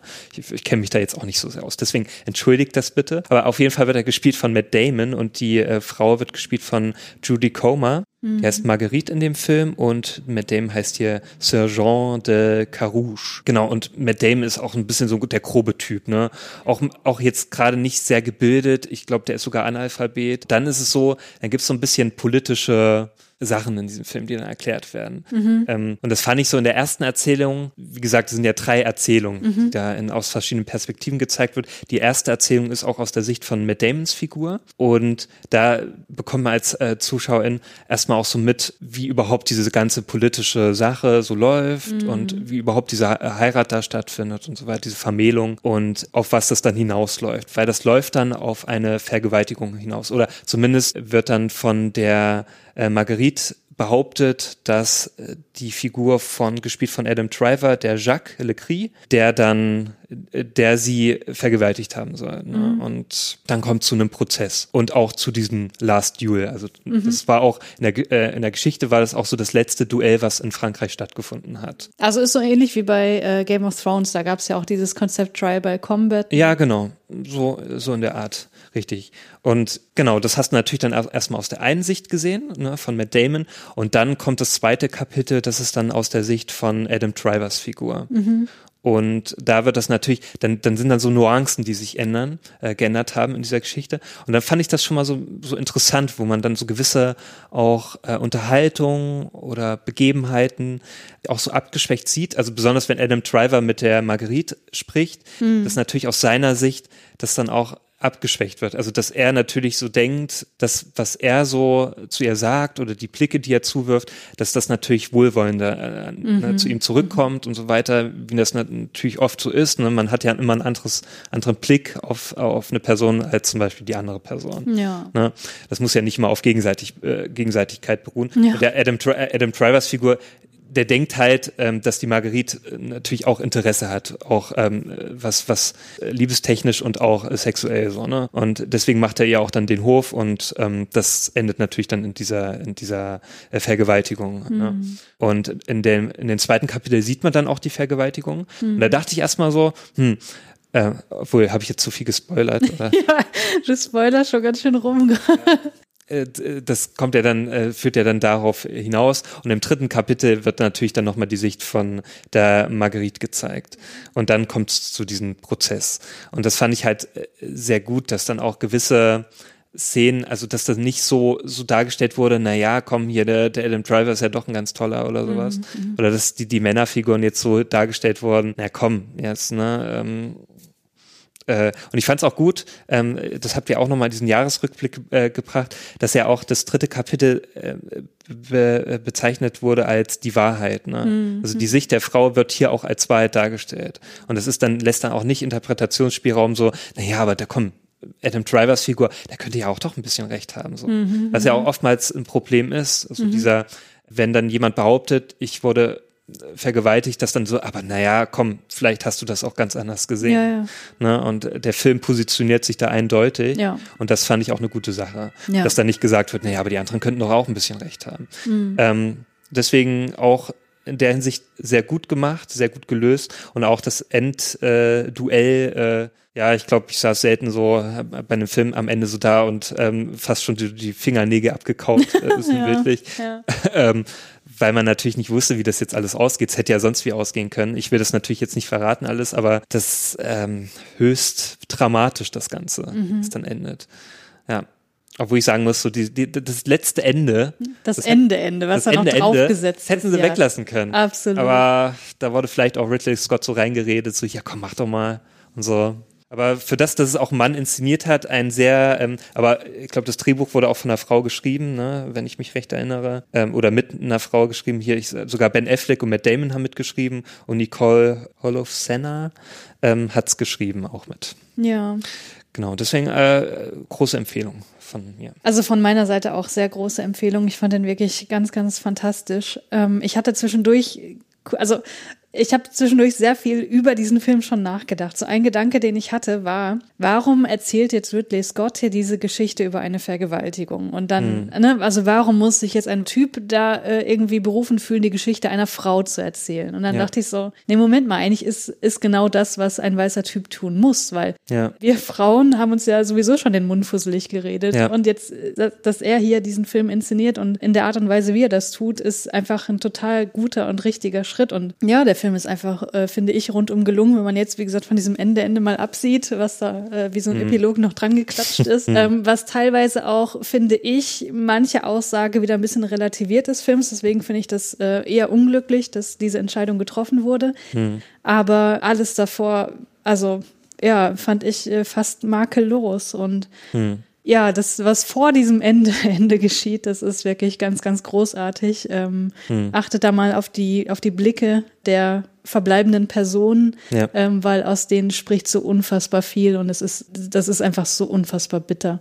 Auch die Symbolik zum Schluss, naja, das ist auch nochmal. Ja, die Symbolik natürlich auch, aber auch das äh, von den Leuten, die dann vom Schlachtfeld reiten, ähm, das hat mich extrem berührt. Ja. Hm, Da ist von mir auch nichts mehr hinzuzufügen.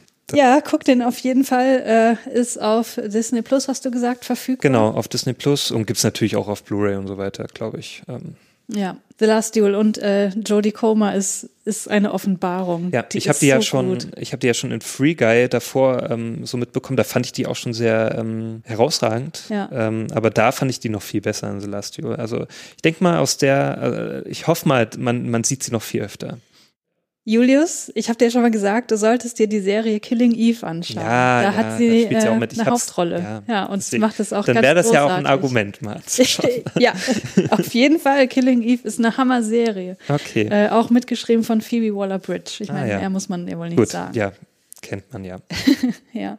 So, gut. Ich war letztes Jahr ganze dreimal beim Überpodcast vom Deutschlandfunk Kultur eingeladen, was mich sehr gefreut hat. Das ist ja so dieses Meta-Podcast-Format, wo sie so die äh, ja, äh, Podcast-Landschaft betrachten, also sowohl deutschsprachig als auch international und äh, picken sich dann meistens so ein Thema raus und dann äh, besprechen sie das anhand verschiedener Podcasts, die dieses Thema behandeln. Und ich war da bei den Folgen zum Thema Podcast-Kritik, Männergespräche und äh, Podcast-Jahr 2021 zu Gast. Und gerade die Folge zu den Männergesprächen, äh, hast du die eigentlich gehört? Äh, ich habe nur den letzten, also äh, den Jahresrückblick äh, Okay, okay, gehört, ja. aber den anderen muss ich eigentlich auch nochmal, also die anderen beiden, ja. Ja, ich finde, das ist eine sehr unterhaltsame Folge geworden. Und zwar haben wir da ja über unter anderem den Podcast von, ähm, wie heißen die, Bill und, nicht Bill und Ted, Bill sondern und Ted wollte ich gerade sagen. Kaulitz-Brüder. Wie heißt denn der andere? Ach, ähm, ja, ja, wie heißt der Auch denn? nicht Bob, aber so ähnlich. Bill Tom? Tom, Tom, Tom, Ja. oh ja, Bill und Tom Kaulitz. Ach, die haben auch einen Podcast, Die das haben gar Podcast, nicht. ja, Okay, ja. ist ja was ganz Neues für mich. Und über den äh, Lecht, Lecht und Brand. Oh Gott, das wird immer schlimmer. und Glanz, ja. Aber da habt ihr ja auch schon im, im Dings hier äh, ein Audiophil. Audiophil. Das äh, hat mich ja nicht dazu bewegt, das mal anzuhören. Nein, wir Ja. haben über den Precht und Lanz Podcast gesprochen und äh, warum wir alle drei den äh, nicht so gut fanden. Und ich, äh, Welche also, Überraschung. naja, also ich, ich, ich gehe ja durchaus, äh, ich versuche mit Wohlwollen an solche Dinge ranzugehen, wenn ich die noch gar nicht gehört habe oder geguckt habe oder so. Aber ähm, es ist tatsächlich so, dass da gewisse Klischees einfach erfüllt wurden. Und das haben wir in diesem Podcast so ein bisschen aufgearbeitet und das fand ich ähm, sehr amüsant. Hört hm. da gerne mal rein, wenn ihr euch für Podcasts also allgemein interessiert, finde ich den ja. über Podcast von Deutschlandfunk Kultur wirklich gut. Er hat sich gemacht. Also ich fand den nicht von Anfang an wirklich so ähm, bereichernd, wie der jetzt mittlerweile ist. Ich habe das Gefühl, also ohne dass ich mich da wirklich näher mit befasst habe, dass da in der Redaktion auch einiges stattfand, wo dann auch Überlegungen ähm, umgesetzt wurden, wie man dieses Format weiterentwickeln kann. Und es ist jetzt nicht mehr nur, ach komm, wir empfehlen mal Podcasts und das sind alles irgendwie Podcasts von öffentlich-rechtlichen Unternehmen, sondern dass auch der Blick so ein bisschen geweitet wurde und auch wirklich mal so eine Metaperspektive auf die Podcast-Landschaft geworfen wird. Und deswegen kann ich den auf jeden Fall empfehlen. Mhm. Damit sind wir bei Platz 6 angelangt. Was hast du denn da ja? Das ist ein, ähm, ein, sehr interessanter Pick, nämlich Titan von Julia Ducournau. Ja, den haben wir im Kino gesehen zusammen. Ja, und ich war danach erstmal so, wie soll ich sagen, erstmal geplättet. Geplättet und auch äh, zeitweise ein bisschen ratlos. ja, ich auch. Wo man so erstmal nachdenken musste, aber das ist ja auch was Gutes, wenn der Film einen nicht loslässt. Und er hat mich auch eine Zeit lang nicht losgelassen, weil da schon viele Bilder so im Kopf geblieben sind. Mhm. Und auch, der, der ist auch sehr symbolisch, so der Film. Ne? Der hat wirklich sehr viele Szenen. Ich glaube, da könnte man sonst wie lange drüber diskutieren, was da jetzt, ähm, was äh, die Regisseurin jetzt damit gemeint hat. Ja. Ähm, da habe ich schon einiges gehört, dass sie auch da versucht hat, irgendwie die äh, griechische Mythologie da reinzubringen und so mhm. weiter. Mhm. Und auch viel mit Geschlechteridentifikation ist da mit drin. Ja. Und natürlich auch, was man schon in Raw auch so mitbekommen hat, ja, so eine, eine Art Coming-of-Age-Geschichte fast. Oder halt auch eher viel Body-Horror, ja. der da vorkommt. Wofür sie ja auch schon so bekannt ist durch ihren Kurzfilm und auch durch äh, Raw an sich. Und hier treibt es nochmal so ein bisschen mehr auf die Spitze. Ne? Also was man da drin gesehen hat, ich, ich glaube, sowas habe ich noch nie in einem anderen Film gesehen. Mhm. ich will da auch nicht so viel verraten eigentlich. Und auch kann man gar nicht so die Story so leicht zusammenfassen. Ähm, und der Film teilt sich auch so in zwei Teile auf. Mhm. Und beide fand ich sehr faszinierend an sich. Also der erste ist schon fast wie so ein, so ein Horrorfilm oder so, so eine Splatter, äh, also das ist schon eine Splatter-Orgie, die da stattfindet, ja. zeitweise, wo man wirklich so dachte, wow, wo soll das denn hinführen? Und das, das zweite ist dann so eine Vater-Sohn-Geschichte. Und Vater-Sohn ist ja auch schon sehr crazy, weil eigentlich sie bleibt ja weiterhin, also die Hauptfigur ist, ist eine Frau, also ne, sie ist eine Frau, die da die Geschichte, also Alexia heißt sie da, hm. und wird dann zum Adrien. Und ich werde aber auch nicht sagen, wie das dazu kommt. Seht selbst. Ja. und ich dann auch erstmal dachte, okay, wie soll das denn zusammenpassen? Aber so am Ende, da gibt es so ein paar Szenen auch mit dem, mit dem Vater, also ihren Ersatzvater dann ähm, zum Schluss, was mich dann schon irgendwie äh, berührt hat. Ne? Mhm. Auch die Worte, die er dann gesagt hat.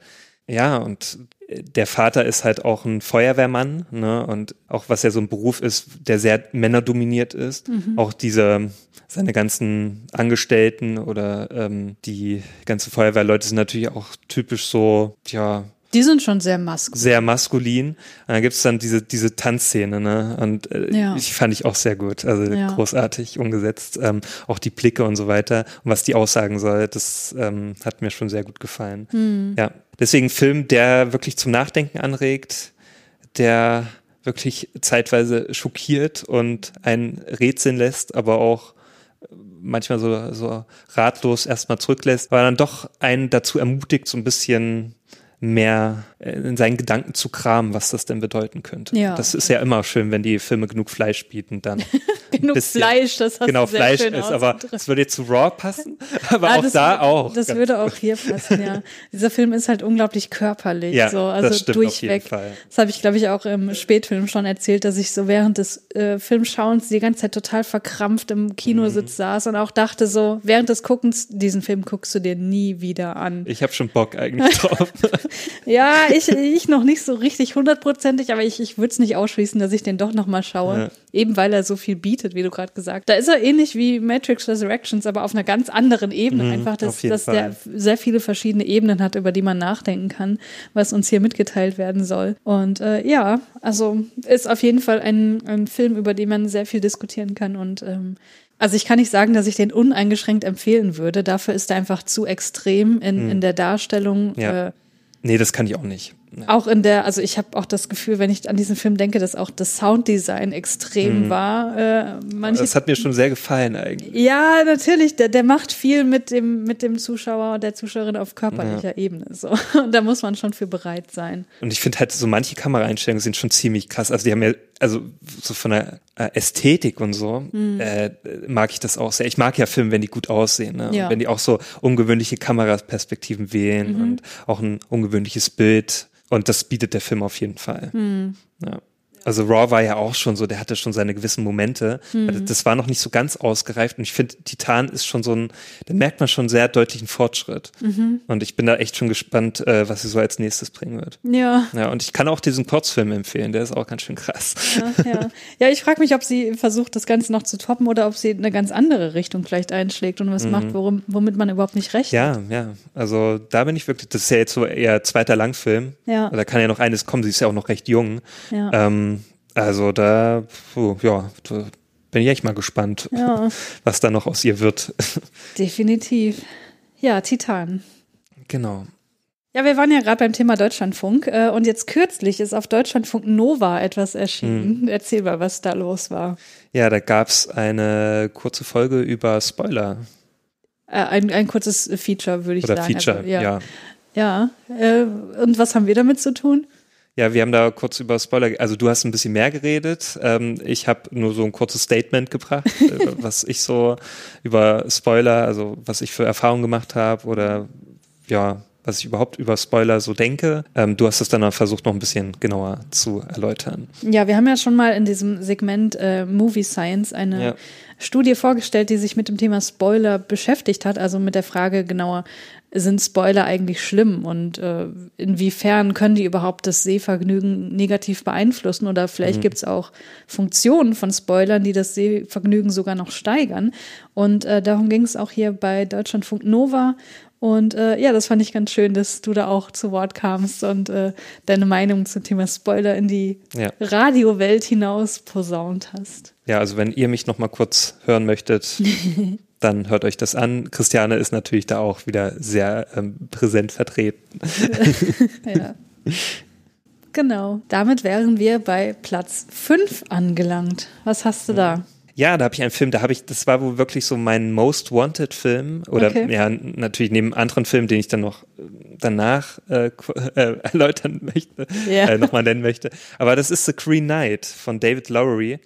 Ähm, ja, Lowry ist ja, ähm, der hat ja zum Beispiel vorher so Go, hier, wie ist es, Ghost Story und so ähm, gefilmt, den ich immer noch nicht geschaut habe. Ich auch noch. Aber der ja bekannt ist für sein ähm, langsames Pacing. Mhm. Und genauso ist The Green Knight eigentlich auch. Also der hat ein sehr langsames Pacing. Wenn ihr auf langsame Filme nicht steht, dann schaut ihr euch, also schaut den dann nicht an.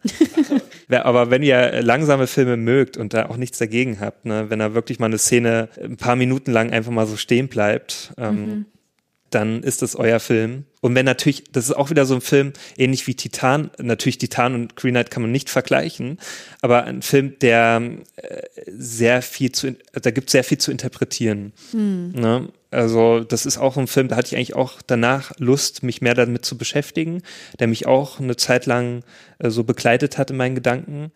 Ja, der zeigt eigentlich so eine, ich, ich sag mal so, eine Heldenreise in Anführungsstrichen. Hm. Ähm, der Typ, äh, um den es geht, der heißt Gavin und gespielt von Dev Patel. Und ja, der ist eigentlich so ein Nichtsnutz. So. Der ist so, so ein, der, der lebt den Tag hinein, erwartet nicht so richtig viel vom Leben. Hm. Und ja, und es wird irgendwann kommt dieser Green Knight in dieser. Meine Tante würde sagen, der ist ein Hiopai. Ein Hiopai, ja, der ist ein richtiger Hiopai.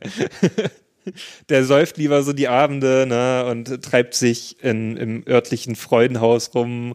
Und naja, ähm, und ist wirklich nicht einer, wo man sich so denkt, aus dem könnte mal was werden.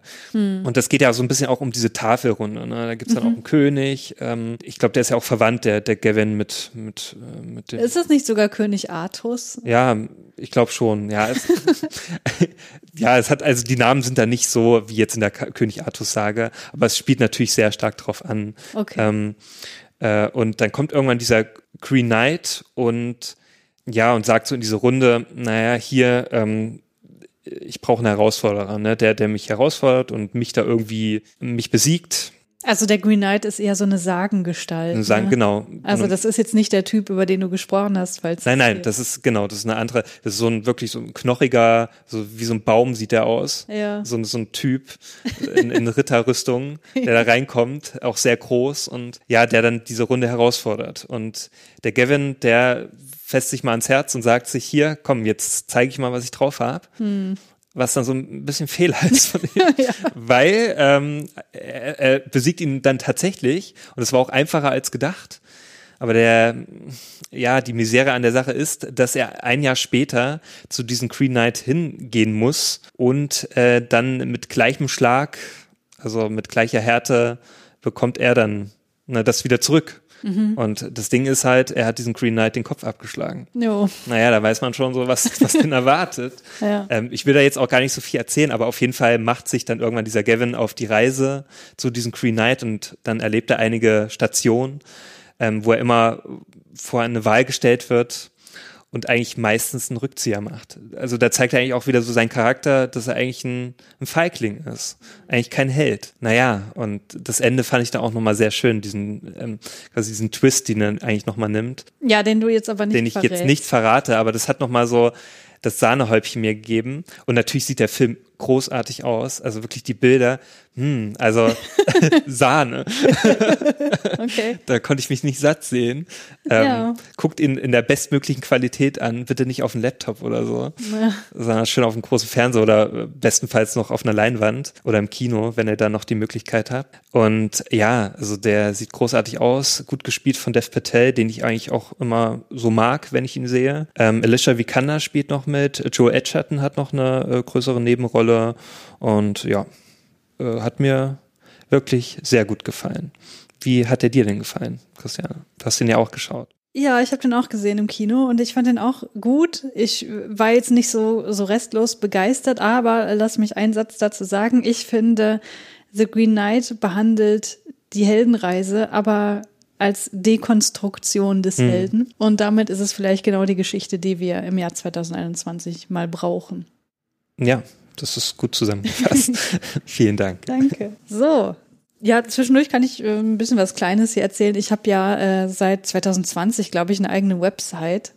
Und äh, da gibt's ja auch eine Blog-Funktion, die ich manchmal nutze, wenn mich mal wieder irgendwas total aufgeregt hat, meistens. wenn mich irgendwas auf Twitter aufregt, dann muss ich darüber einen Blogartikel schreiben. Das habe ich jetzt schon zweimal gemacht. Und äh, da möchte ich euch auf was hinweisen, weil äh, da könnt ihr auch, wenn ihr möchtet, gerne mal äh, ein paar Podcast-Tipps euch rausziehen. Ja, und da habe ich am äh, 3. März, sehe ich gerade, 2021, einen Blogpost veröffentlicht, wo es um die äh, deutsche Filmpodcast-Szene geht und insbesondere die Rolle von Frauen und nicht-binären Personen in der deutschen Ja. Filmpodcast-Szene. Weil ich habe das Gefühl, und das äh, lege ich hier in diesem Blogpost dar, dass äh, Filmpodcasts sehr davon profitiert haben, dass sich mehr Frauen beteiligen an den Diskussionen. Also äh, so ist zumindest mein Eindruck und äh, das finde ich natürlich alles ganz, ganz großartig. Und ihr findet unten auch eine relativ lange Liste mittlerweile mit äh, Filmpodcasts, mit äh, Beteiligung von äh, Frauen und äh, ich glaube tatsächlich nur Frauen, nicht, äh, nicht binären Personen, aber das äh, mag sich natürlich alles noch entwickeln in der äh, Zukunft. Und ähm, ja, wenn ihr da mehr Bock drauf habt, dann schaut doch mal auf den Blog und nehmt euch den einen oder anderen Tipp mit. Wäre doch vielleicht ganz gut. Äh, an der Stelle vielleicht, äh, Julius, was ist denn so dein Lieblingsfilm-Podcast, den du momentan hörst? Momentan, das ist immer sehr unterschiedlich. Das kommt eigentlich auch immer sehr stark drauf an, was gerade für ein Film besprochen wird. Ja, aber ähm, den habe ich zwar jetzt zuletzt nicht so äh, häufig gehört, aber Filmlöwen, den kann ich nur empfehlen, weil das auch mal sehr aus der, äh, also so aus der ähm, weiblichen Sicht, äh, Sicht oder halt aus der feministischen Sicht besprochen wird, die Filme. Genau, oder das äh, zum Beispiel gibt's so Folgen wie Schwestern im Film oder zum Beispiel Mütter in, in, in Filmen, das, was ich immer sehr interessant finde, weil man das auch aus einer, ja, ich bin halt nun mal äh, ein Cis-Mann, also ich sehe das halt immer nur aus einer männlichen Perspektive, Filme, und deswegen ist es mal sehr interessant, das mal aus so einer Perspektive dann sich anzuhören und weil es auch so selten Filme, äh, Filmpodcasts gibt aus einer weiblichen Sicht oder ähm, ne, aus einer feministischen Sicht. Deswegen finde ich sowas dann auch mal sehr wichtig, ähm, sich auch mal anzuschauen, äh, anzuhören ähm, in der Richtung. Genau. Und ansonsten, ich habe dann eher so die Filmpodcasts gehört, ja, wie zum Beispiel, ja, Spätfilm natürlich, ne, ein paar Folgen, die mich dann interessiert haben. Ja. und ähm, Team Schere so ein bisschen, aber da habe ich auch, weil da habe ich dann eher die Folgen angehört, die mich bisher interessiert haben. Ne? Ähm, zum Beispiel die äh, Folge zu Candyman fand ich sehr gut. Mhm. Weil ich, ich kenne den Film leider nur so als Kind. Also da habe ich den mal so im, im, im Fernsehen geschaut, habe den okay. jetzt eigentlich noch nicht, äh, nicht nochmal geschaut. Aber ich fand es halt sehr gut aus einer, ähm, weil der, der Film erzählt ja auch so ein bisschen, äh, hat ja auch so ein bisschen die Rassismus-Thematik da drin. Ne? Ja. Und da ist es so, dass da ein bisschen das erzählt wird, weil es ja auch damals noch aus einer weißen Perspektive erzählt wurde. Mhm. Und es gibt ja diese Neuverfilmung Candyman, wo es dann auch aus einer schwarzen Perspektive erzählt wird. Und da wird so ein bisschen das, ähm, diese ähm, Gegenüberstellung auch dann, mhm. dann getätigt. Okay. Ja, was ich auch mal sehr wichtig finde. Auch ich finde es ja eh immer wichtig, auch aus einer nicht weißen Perspektive auch mal ähm, Filme besprochen ja, zu hören. Ja, wie gesagt, ich bin ein weißer Cis-Dude, also was soll ich, da habe ich halt immer nur diese Perspektive. Ja. Deswegen wichtig auch, ähm, auch als weißer Cis-Dude mal sowas zu hören. Ja, auf jeden Fall. Ja, Filmlöwen kann ich natürlich auch nur empfehlen, genauso wie Team Schere. Ähm, ich kann noch empfehlen Queek, der intersektionale queer-feministische Geek-Podcast. Da ähm, erzählt Steffi meistens in äh, relativ kompakten Folgen hm. ähm, über ja, äh, neue Filme, Serien, aber eben mit dieser ähm, ja, dezidiert queer-feministischen Perspektive und sagt zum Beispiel, was ähm, auch oftmals schief läuft und so weiter mhm. äh, in, in Filmen, wenn es um die Repräsentation von Personen aus marginalisierten Gruppen geht. Und es ist äh, ein Filmpodcast, wo man, also nicht nur Filme, aber auch Serien, wie gesagt, auch ganz viel so, so Marvel, Franchise-Kram, äh, wo ich jetzt, ihr kennt mich, nicht so super interessiert dran bin, aber hm. du wahrscheinlich schon. Ähm, das kann ich auf jeden Fall sehr, sehr empfehlen. Mhm. Und ja, und eine, äh, ein Podcast, den ich letztes Jahr auch neu angefangen habe zu hören, ist der Wollmilchcast. Da finde ich, also habe ich noch nicht so viel gehört, aber die Folge über die ähm, Filmografie von Nicole Kidman fand ich sehr, sehr gut. Mhm. Hat mich, hat mir sehr gefallen, auch mich nochmal motiviert, mich mehr mit ihrer Filmografie zu beschäftigen. Ja. Weil ich habe das Gefühl, sie ist auch eine Schauspielerin, die oftmals, also die, die sehr ähm, wo viele Leute ein bisschen davor zurückschrecken, sich näher damit zu beschäftigen, weil sie so viele Vorurteile haben, hm. weil sie so so stereotypisiert wird, so als die die kühle blonde, äh, ne, die auch irgendwie keine Ahnung, weiß ich nicht, ja einfach ähm, emotionslos ist beispielsweise, wo auch immer darüber gelästert wird, wie viel Botox sie in der Stirn hat oder nicht. Mhm, und wo ich ja. denke, so Leute, das ist nur wirklich nicht die Art von Filmkritik, der ich mich aussetzen möchte. Und die beiden machen das halt hier nicht im Podcast. Ja. Das fand ich sehr, sehr ja. schön. Dann sind wir jetzt bei Platz 4 angelangt. Was hast du da mitgebracht? Ja, da habe ich einen Film, den du auch sehr schätzt. Zumindest habe ich das so mitbekommen. Mhm. Nämlich Nomadland von Chloe Shao. das ist ein fantastischer Film. Ja, ich habe den sogar heute nochmal angeschaut, ähm, oh. ähm, weil ich den damals, als so Oscar-Season war, da habe ich den zuletzt, also das erste Mal und auch das letzte Mal dann geschaut. Und ja, jetzt nochmal schön in Ruhe. Und ähm, ja, der hat so großartige Szenen drinne. Also der fängt ja auch schon großartig an. Ne? Und ja, ist auch in der Hauptrolle mit Frances McDormand, hm. die dafür auch nochmal ihren dritten Oscar jetzt bekommen hat. Das ist schon ziemlich krass. Ja. Und ich finde auch, ja, sehr verdient, denn sie zeigte eine, ja, so eine Aussteigerin, die, ähm, ja, ihren Mann verloren hat, auch ihr Haus, also eigentlich so gut wie alles und macht sich dann mit einem Van auf und, ähm, ja, wird dann so eine Nomadin, so eine moderne Nomadin. Alles so in, ja, im heutigen Amerika. Sie wechselt dann so ihre Jobs, also zum Beispiel arbeitet sie oftmals dann auch in, bei Amazon oder also in so einem riesigen Packwerk da ähm, mhm. oder in, in klein, also auch in so einem, was ist das, in so ein Tourismus ähm, Büro. Büro. Weiß ich gar nicht mehr. Oder, genau, oder war das nicht so ein, Diner auch? Ja, so ein Diner arbeitet sie auch eine äh, Zeit lang. Also sie wechselt das, also sie ist sehr unstet in diesem Film. Mhm. Ne? Sie mhm. reist von einen Ort zum anderen und trifft dann auch auf andere Nomaden und freundet sich mit denen an und es hat auch einfach eine sehr schöne Atmosphäre innerhalb dieser dieses Nomadenvolk, sage ich mal, die sich auch so organisieren untereinander und auch sich gegenseitig Kraft geben und äh, da werden auch so einzelne Schicksale dann so besprochen, wo dann jeder von sich so erzählt und besonders diese einzelnen Schicksale, die fand ich manchmal so berührend, also dass mhm. mir da so die Tränen kamen. Gibt zum Beispiel auch diesen, der das so alles anführt, der dann über seinen Sohn redet und äh, das äh, ähm, fand ich so berührend. Mhm. Und auch die, das Schicksal von ähm, Frances McDormands äh, Figur, sie heißt Fern in diesem ähm, äh, Film, fand ich auch sehr berührend. Ähm, das hat mich wirklich auf vielen Ebenen hat er mich sehr gekriegt. Äh, Ja. Und ich mag auch einfach ihren Stil von Chloe Zhao, also die sehr dokumentarisch vorgeht. Ja, Nomadland ist ein Film, der hat mich so emotional extrem berührt, wie das bisher noch nicht so viele Filme geschafft haben. Also ich bin ja jemand, ich meine, du weißt, dass ich heule ex- extrem schnell Ja. bei Filmen. Aber dieser Film hat es halt ab Minute eins geschafft. so. Und das Ja, können echt nicht Das kann viele. ich sehr gut verstehen. Ähm, weil äh, diese Szene ganz am Anfang, wo sie eben Mhm. ihre Sachen packt, um dann loszuziehen und man merkt so, die Dinge, die sie da in der Hand hält, die sind halt von ihrem verstorbenen Mann und Mhm. sie bringt das mimisch einfach so gut rüber, diesen Schmerz, den sie gerade empfindet und so weiter. Das hat mich so berührt. ja. Und von dieser Art Momente gab es eben immer mal wieder im Film welche, wo ich auch so, wo ich echt nicht mehr konnte, die mich einfach so total mitgenommen Ja. haben, aber auch, ähm, also jetzt nicht irgendwie super runtergezogen haben. Ne? Also der- ich fand den jetzt nicht deprimierend, den Film, Nee, obwohl gar der, nicht. Also der obwohl ist der, ja schon wirklich auch harte Schicksale so Ja. behandelt ne? und auch die- dieses ganze Thema Kapitalismuskritik und so weiter und, und hier ähm, Saisonarbeit bei Amazon und zu welchem Ja. Preis und, und ne, welchen Lebensstil kann man sich davon eigentlich erlauben als, als kleine Mitarbeiterin und dieser Konzern scheffelt einfach Milliarden. Ja. So, äh, das, das steckt da auch irgendwie mit drin, aber das ist nicht, also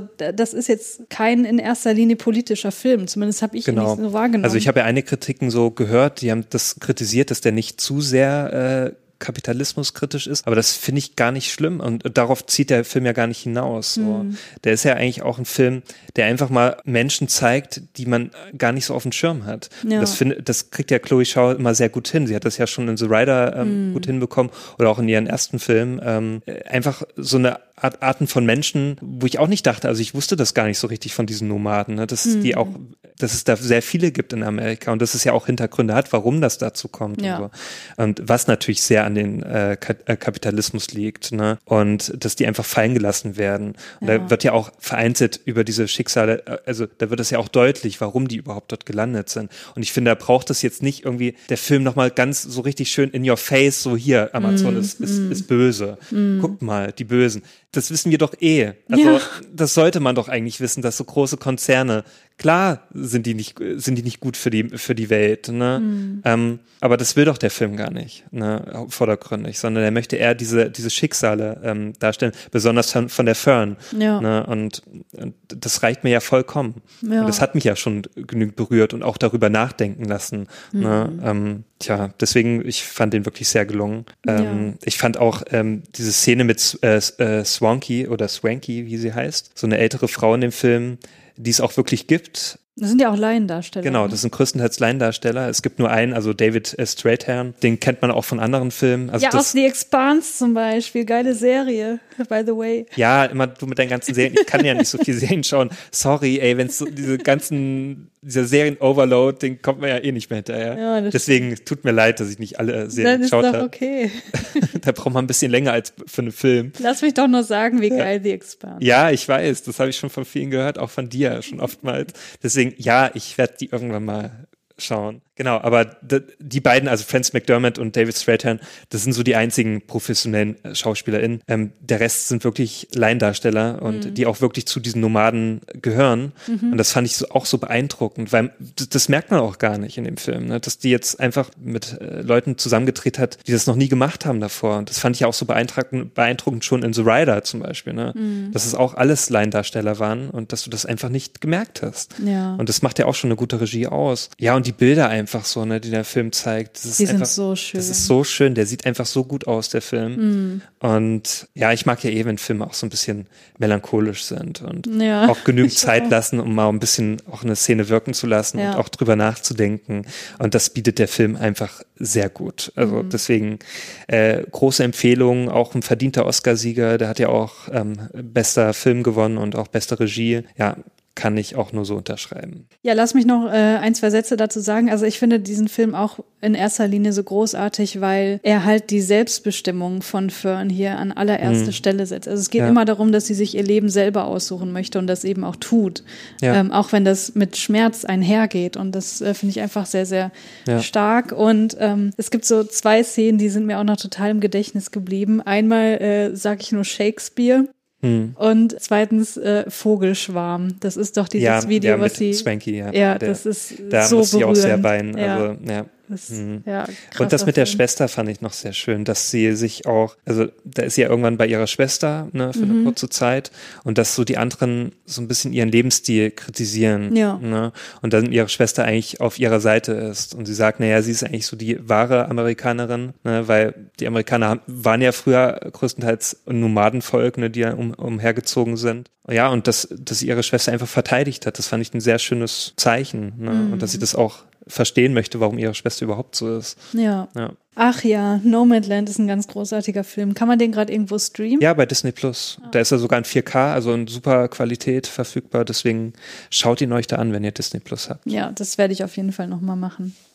Ja, ich äh, war in zahlreichen Podcasts zu Gast, unter anderem auch in einem Podcast, wo ich vorher noch nie war und was, was ich voll als Ehre empfunden habe, dass ich da sein durfte, nämlich der Serien-Junkies Podcast. Mhm. Da habe ich mit Hannah gesprochen über Ja. The Handmaid's Tale, Staffel 4. Was ein bisschen, es war schon echt eine Tour de Force, wie man so schön sagt, weil ich habe mir zwei Staffeln innerhalb von zwei Wochen angucken müssen, um bei diesem Podcast dann ordentlich mitreden zu Uh, können. ja. Und wer diese Serie kennt, weiß, dass das äh, nicht so die leichteste Kost ist, um Nee. das mal ganz euphemistisch auszudrücken. Aber es hat sehr viel Spaß gemacht, mit Hannah darüber zu reden, weil wir haben auch teilweise einzelne Szenen so unterschiedlich wahrgenommen und das fand ich total interessant. Und ja, Hannah ist ja die äh, Kollegin von Mario, meinem geschätzten Podcast-Kollegen von Track 26, äh, auf den ich hier natürlich auch nochmal aufmerksam machen möchte. Für alle Leute, die genauso wie Mario und ich äh, Evangelion so sehr lieben. Da kommt bestimmt auch nochmal was gehe ich ganz fest von aus, weil wir ja auch das Werk von Hideaki Anno noch ein bisschen näher betrachten möchten. Aber ja, das ist schon, schon schön. Ich Ja. bin noch nicht an einem Punkt, wo ich sage, ich könnte mal wieder Evangelion gucken. So, so weit bin ich noch nicht. Aber äh, ich habe ja auch, äh, da kam ja jetzt letztes Jahr noch der Abschlussfilm der Rebuild-Reihe raus. Ne? Julius, wie weit bist du da im Thema eigentlich drin? Naja, ich habe ja die ganze Serie geschaut und noch diesen einen Film da.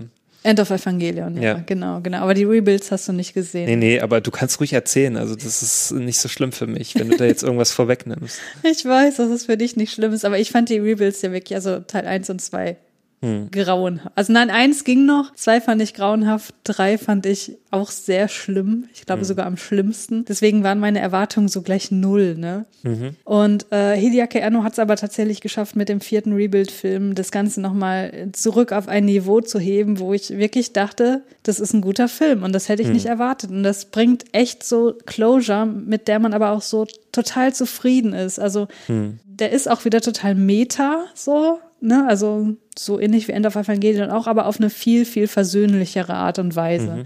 Und deswegen war ich dann doch sehr zufrieden, was man auch im Podcast dann nachhören kann. Jo. Ja, aber nicht so großartig, dass ich ihn in meine Top 10 aufnehmen würde. Hm. Ähm, aber darum geht's ja auch gar nicht, denn wir sind bei deiner Top 10 und mittlerweile bei Platz 3. Was ja, jetzt kommt da? hier die große Top 3. Ja. Äh, da habe ich The Faser von Florian Zeller. Mhm. Sogar ein Debütfilm von Florian Zeller, der so vorher ähm, Theaterstücke inszeniert hat. Mhm. Und jetzt seinen ersten Langfilm inszeniert hat, zusammen mit Anthony Hopkins und Olivia Colman in den Hauptrollen. Mhm. Und ja, Anthony Hopkins spielt auch einen Anthony. Ja. ja, muss er sich nicht umgewöhnen. Ja, und es geht da um Demenz und Altersdemenz. Ja, der Anthony wohnt in einer gut bürgerlichen Wohnung in London. Der fällt so ein bisschen der seiner Tochter ähm, zur Last, der Anne, gespielt von Olivia Colman. Naja, einfach weil er halt Altersdemenz hat und auch ja, ein Pflegefall eigentlich ist. Und die Besonderheit ist, man merkt es schnell während des Schauens, ja, dass sich so die Räumlichkeiten und auch die Sta äh, DarstellerInnen in dem Film immer zeitweise ändern. Weil der Film versucht, das aus der Sicht von Anthony zu, zu zeigen und natürlich seine Altersdemenz äh, so sichtbar zu machen. Ja. Und das fand ich wirklich eine sehr starke Leistung. Weil ich dachte mir auch erstmal im Vorfeld, ja, was, was will der Film mir jetzt sagen? Also, was will der mir denn jetzt Neues bringen? Ja, Altersdemenz ist halt, ist halt schlimm. Und es gibt ja auch schon einige Filme darüber, ne? Und dann denke ich mir, ja, okay, dann schaue ich jetzt einem alten Mann zu, wie der da jetzt, äh, Kognitiv abbaut. wie der da jetzt abbaut und gut ist. So, aber der Film, der zeigt das halt richtig gut.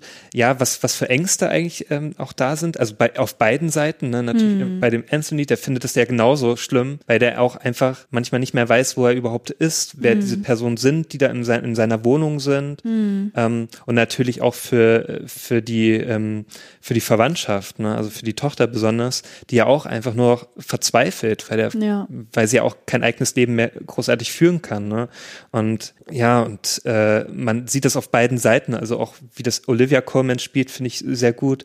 Also wie sie auch in ihrem Gesicht sehr oft so Verzweiflung sich abzeichnet. Mm. Oder auch dann wieder so Freude, wenn, wenn sie merkt, dass es wieder so ein bisschen besser geht. Ne? Aber das wechselt sich halt immer sehr stark ab. Und ich finde besonders gut, was Anthony äh, Hopkins da leistet, ja. weil der kann sehr gut umschalten in dieses diesen charmanten ne, alten Mann, der dann auch versucht, so sein Gegenüber so ein bisschen zu beeindrucken. Naja, er versucht halt, ich bin ja immer noch ein so ein ne, Lebemann. So ein Lebemann, genau. Und er war wohl früher auch so ein Lebemann, auch ja. ein gebildeter Mann. Also er sagt das auch öfter, naja, ich bin intelligent und ich, ne, und auch will immer seine Würde auch bewahren ja. gegenüber den anderen Menschen, auch besonders dann gegenüber der Pflegerin, die dann zum Beispiel kommen soll ja, und es ist so interessant zu schauen in sein Gesicht, wie er das dann, auch wenn er zum Beispiel eine gewisse Szene gerade nicht, also wenn er wieder selbst so erschrocken ist, dass er gerade diese Umwelt und auch die das Gegenüber nicht erkennt, mhm. ne, und dann aber wieder schnell umschaltet in, naja, doch, das habe ich schon erkannt oder so, das so ein bisschen von, von dem Gegenüber verleugnen möchte, ja, gerade ja. eigentlich in so einer Situation ist, in der man gerade gar nichts checkt. Ja. Und das finde ich so großartig gespielt,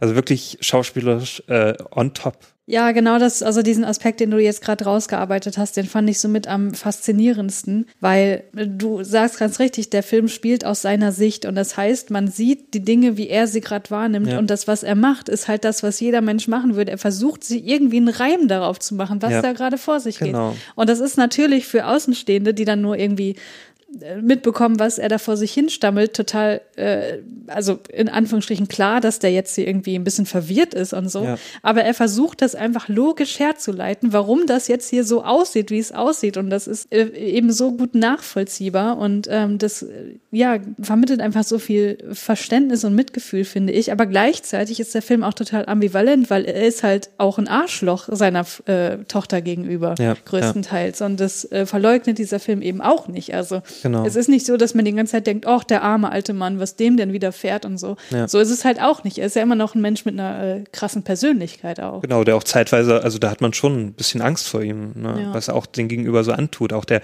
zum Beispiel der Tochter selbst, der Pflegerin zum mhm. Beispiel, die ja auch überfordert ist. Das hat er noch ein bisschen auch spielt ja auch immer auf das auf die Vergangenheit. Ne? Zum mhm. Beispiel er erwähnte oft seine seine zweite Tochter, die er auch wohl äh, besser behandelt hat, mhm. ne? weil die N ja wie du schon gesagt hast, die behandelt ja nicht, er behandelt sie nicht so gut. Mhm. Ne? Und er, er, empfindet sie selbst auch als Last. Ne? Also beide empfinden sich das gegenüber so als, als Last eigentlich für das eigene Leben. Ja, und wie der Film das hinbekommen hat, so mit den Schnitten, mit den ähm, Raumwechsel und mit den Charakterwechsel, das fand ich großartig. Mhm. Am Anfang war ich auch erstmal total verwirrt. Also ich dachte mir so, hey, was ist denn das jetzt so? Wo will das hin? Und dann ging das auch manchmal so, auch schon allein mit der Musik.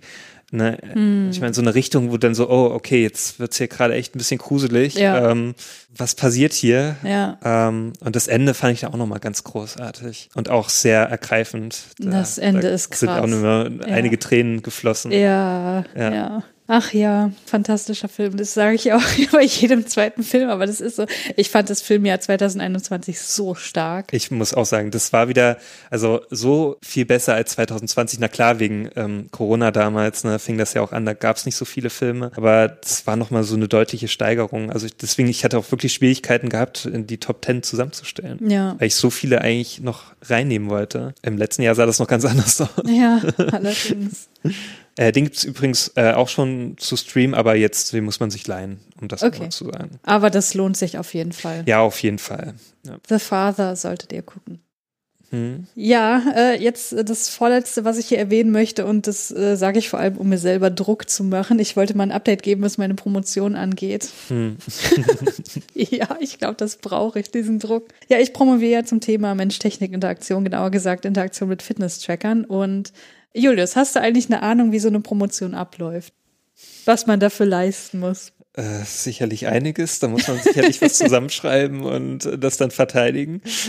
ja, im Großen und Ganzen schon.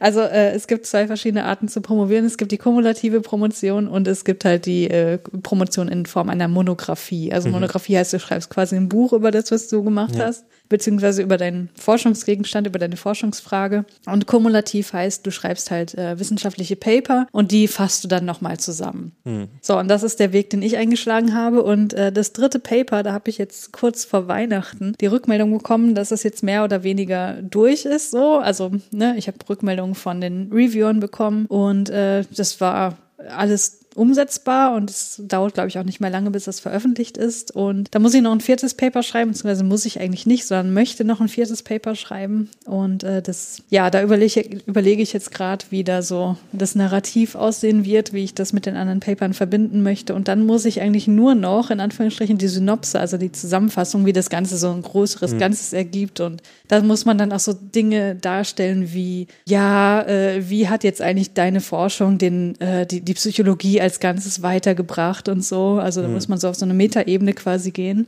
Ja. Äh, das folgt dann noch und dann noch die Verteidigung. Äh, ja, was dann auch nochmal, glaube ich, das wird einer der schlimmsten und wahrscheinlich mhm. hoffentlich auch besten Tage meines Lebens, hoffe ich doch mal.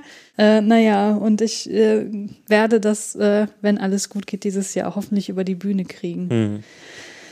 Ja, ich denke schon. Meinst du? I believe in you. oh, danke. Ja, mal gucken. Ich hoffe, dass ich irgendwann im Laufe dieses Jahres auch hier im Podcast dann davon weiter berichten kann. Ja. Damit das Thema hoffentlich irgendwann mal gegessen ist. Ich meine, ich Muss halte ich mich dich danach schon, eigentlich immer als Doktor ansprechen? Ja, das hast du mich schon ein paar Mal in diesem Podcast gefragt und meine Antwort war immer ja. also wenn ich dich dann vorstelle, immer hier und an meiner Seite Dr. Christiane Attig. ah, nein, bitte nicht. Ein ja. Aber schreibst du es dann rein in, in den Podcast? Also nein. da steht der Christian Artig, dann ist ja eigentlich auch Dr. Christian Artig rein. Ach nein, das nee, nee. nee. Vielleicht bringt es noch mehr, eine höhere, äh, größere Hörerschaft.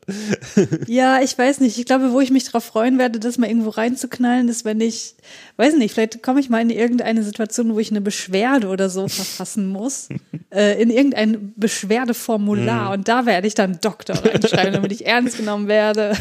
Ansonsten ist es äh, ja. mehr oder weniger egal. Das Ding ist halt auch, wenn man Leute kennt mit Doktortitel, dann merkt man eigentlich, wie egal das ist. Ja, es ist halt ein Beweis dafür, dass man sich über Jahre lang mit einem Thema sehr intensiv befassen kann und hoffentlich auch einigermaßen gute Forschung mhm. geleistet hat. Aber boah, ne?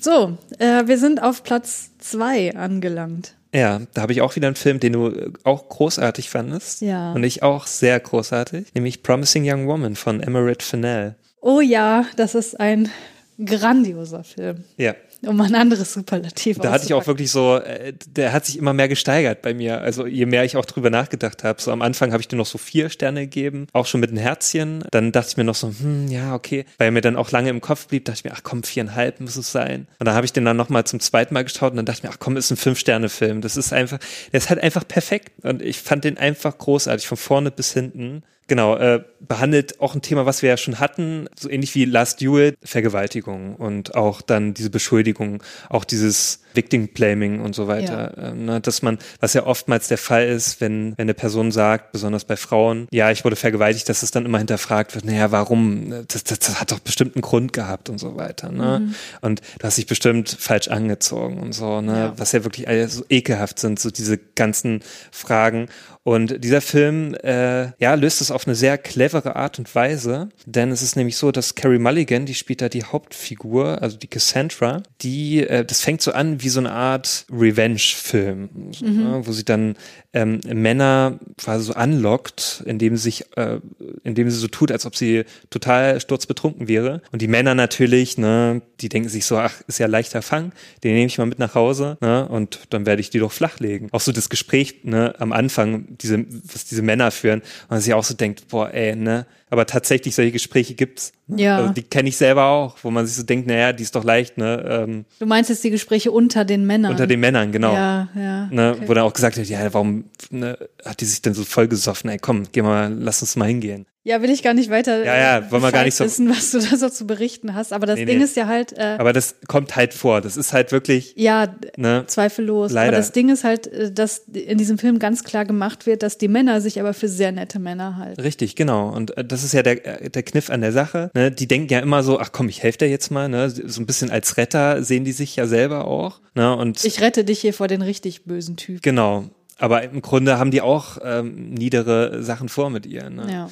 Und sie löst es ja dann auch immer auf. Ne? Wenn es dann kurz davor ist, sagt sie dann so, hier, nee, was machst du gerade? Mhm. Und, mhm. und dann sind die total perplex äh, die Männer und denken sich, naja, ich wollte doch gar nichts tun, streiten alles ab, was sie anscheinend vorhatten. Hm. Ja, und das Ding ist halt, der Film eröffnet irgendwann dann noch äh, den, den Grund, weswegen sie das macht, der auch, ja, schon sehr, äh, wie soll ich sagen, ähm, nochmal mehr äh, aufbricht, was eigentlich das Problem ist in der Gesellschaft. Ne? Mhm. So dieses Victim Blaming, was ich schon angesprochen habe. Ne? Dass die Person, um die es da eigentlich geht, warum sie das macht, dass sie ein Opfer davon war. Ne? Mhm. Ne? Ähm, und dass da einige mitgemacht haben. Ja, da gibt's dann einige Auflösungen in dem Film. Ich will da nicht so viel vorwegnehmen, weil besonders diese Auflösung dann auch am Schluss die sind so gut gelöst, mhm. dass, dass ich wirklich den Film äh, ja einfach nur großartig fand. Ja. Und äh, ja, es ist auch so ein wilder Genrewechsel. Mhm. Ähm, also auch diese Tonalität, die er da hat. Ähm, also der wechselt ja wirklich mühelos von, von so einem Revenge-Film, fast schon horrorartig. Mhm. Also auch wenn dann die Musik so richtig düster wird, ja. zu so einem äh, fast schon Rom-Com-mäßig, ne? wenn sie ja. dann auch auf Bo Burnhams Figur trifft, wo man dann so ab und zu so Bonbon-Stimmung hat. Ja. Und ich dann wirklich dachte, okay, was geht jetzt ab? Aber äh, was auch so eine Relevanz in dem Film hatte, ne, um auch dann dieses Ende auch nochmal mehr so einen emotionalen Knall zu ja, geben. emotionalen Knall zu geben. Mm. Na, weil man ja auch mit dieser Figur von Bo Burnham, das ist ja genau die Figur, wo man sich selbst so drin sieht als Mann, so. Und also ich habe mich da auch so drin gesehen, dachte mir, ja, so ein netter Dude bin ich auch. Ne? aber, aber, dann sieht man ja auch zum Schluss so, okay, der hat halt auch äh, gewisse Sachen, wo man sich dann auch selber hinterfragen muss, naja, bin ich selber auch so drauf? Ne? Habe ich sowas auch mal gemacht? Und das ist, wenn ein Film das schafft, dass man sich als Mann dann auch selbst fragt, so, naja, tue ich dann auch das Richtige? Ne? Mhm. Gehe ich mit Frauen auch dann respektvoll um oder tue ich das auch nur für mich selbst, um an na, meine Triebe zu befriedigen oder so? Mhm. Ne? Und ähm, das hat er mit Bravour gelöst. Ja.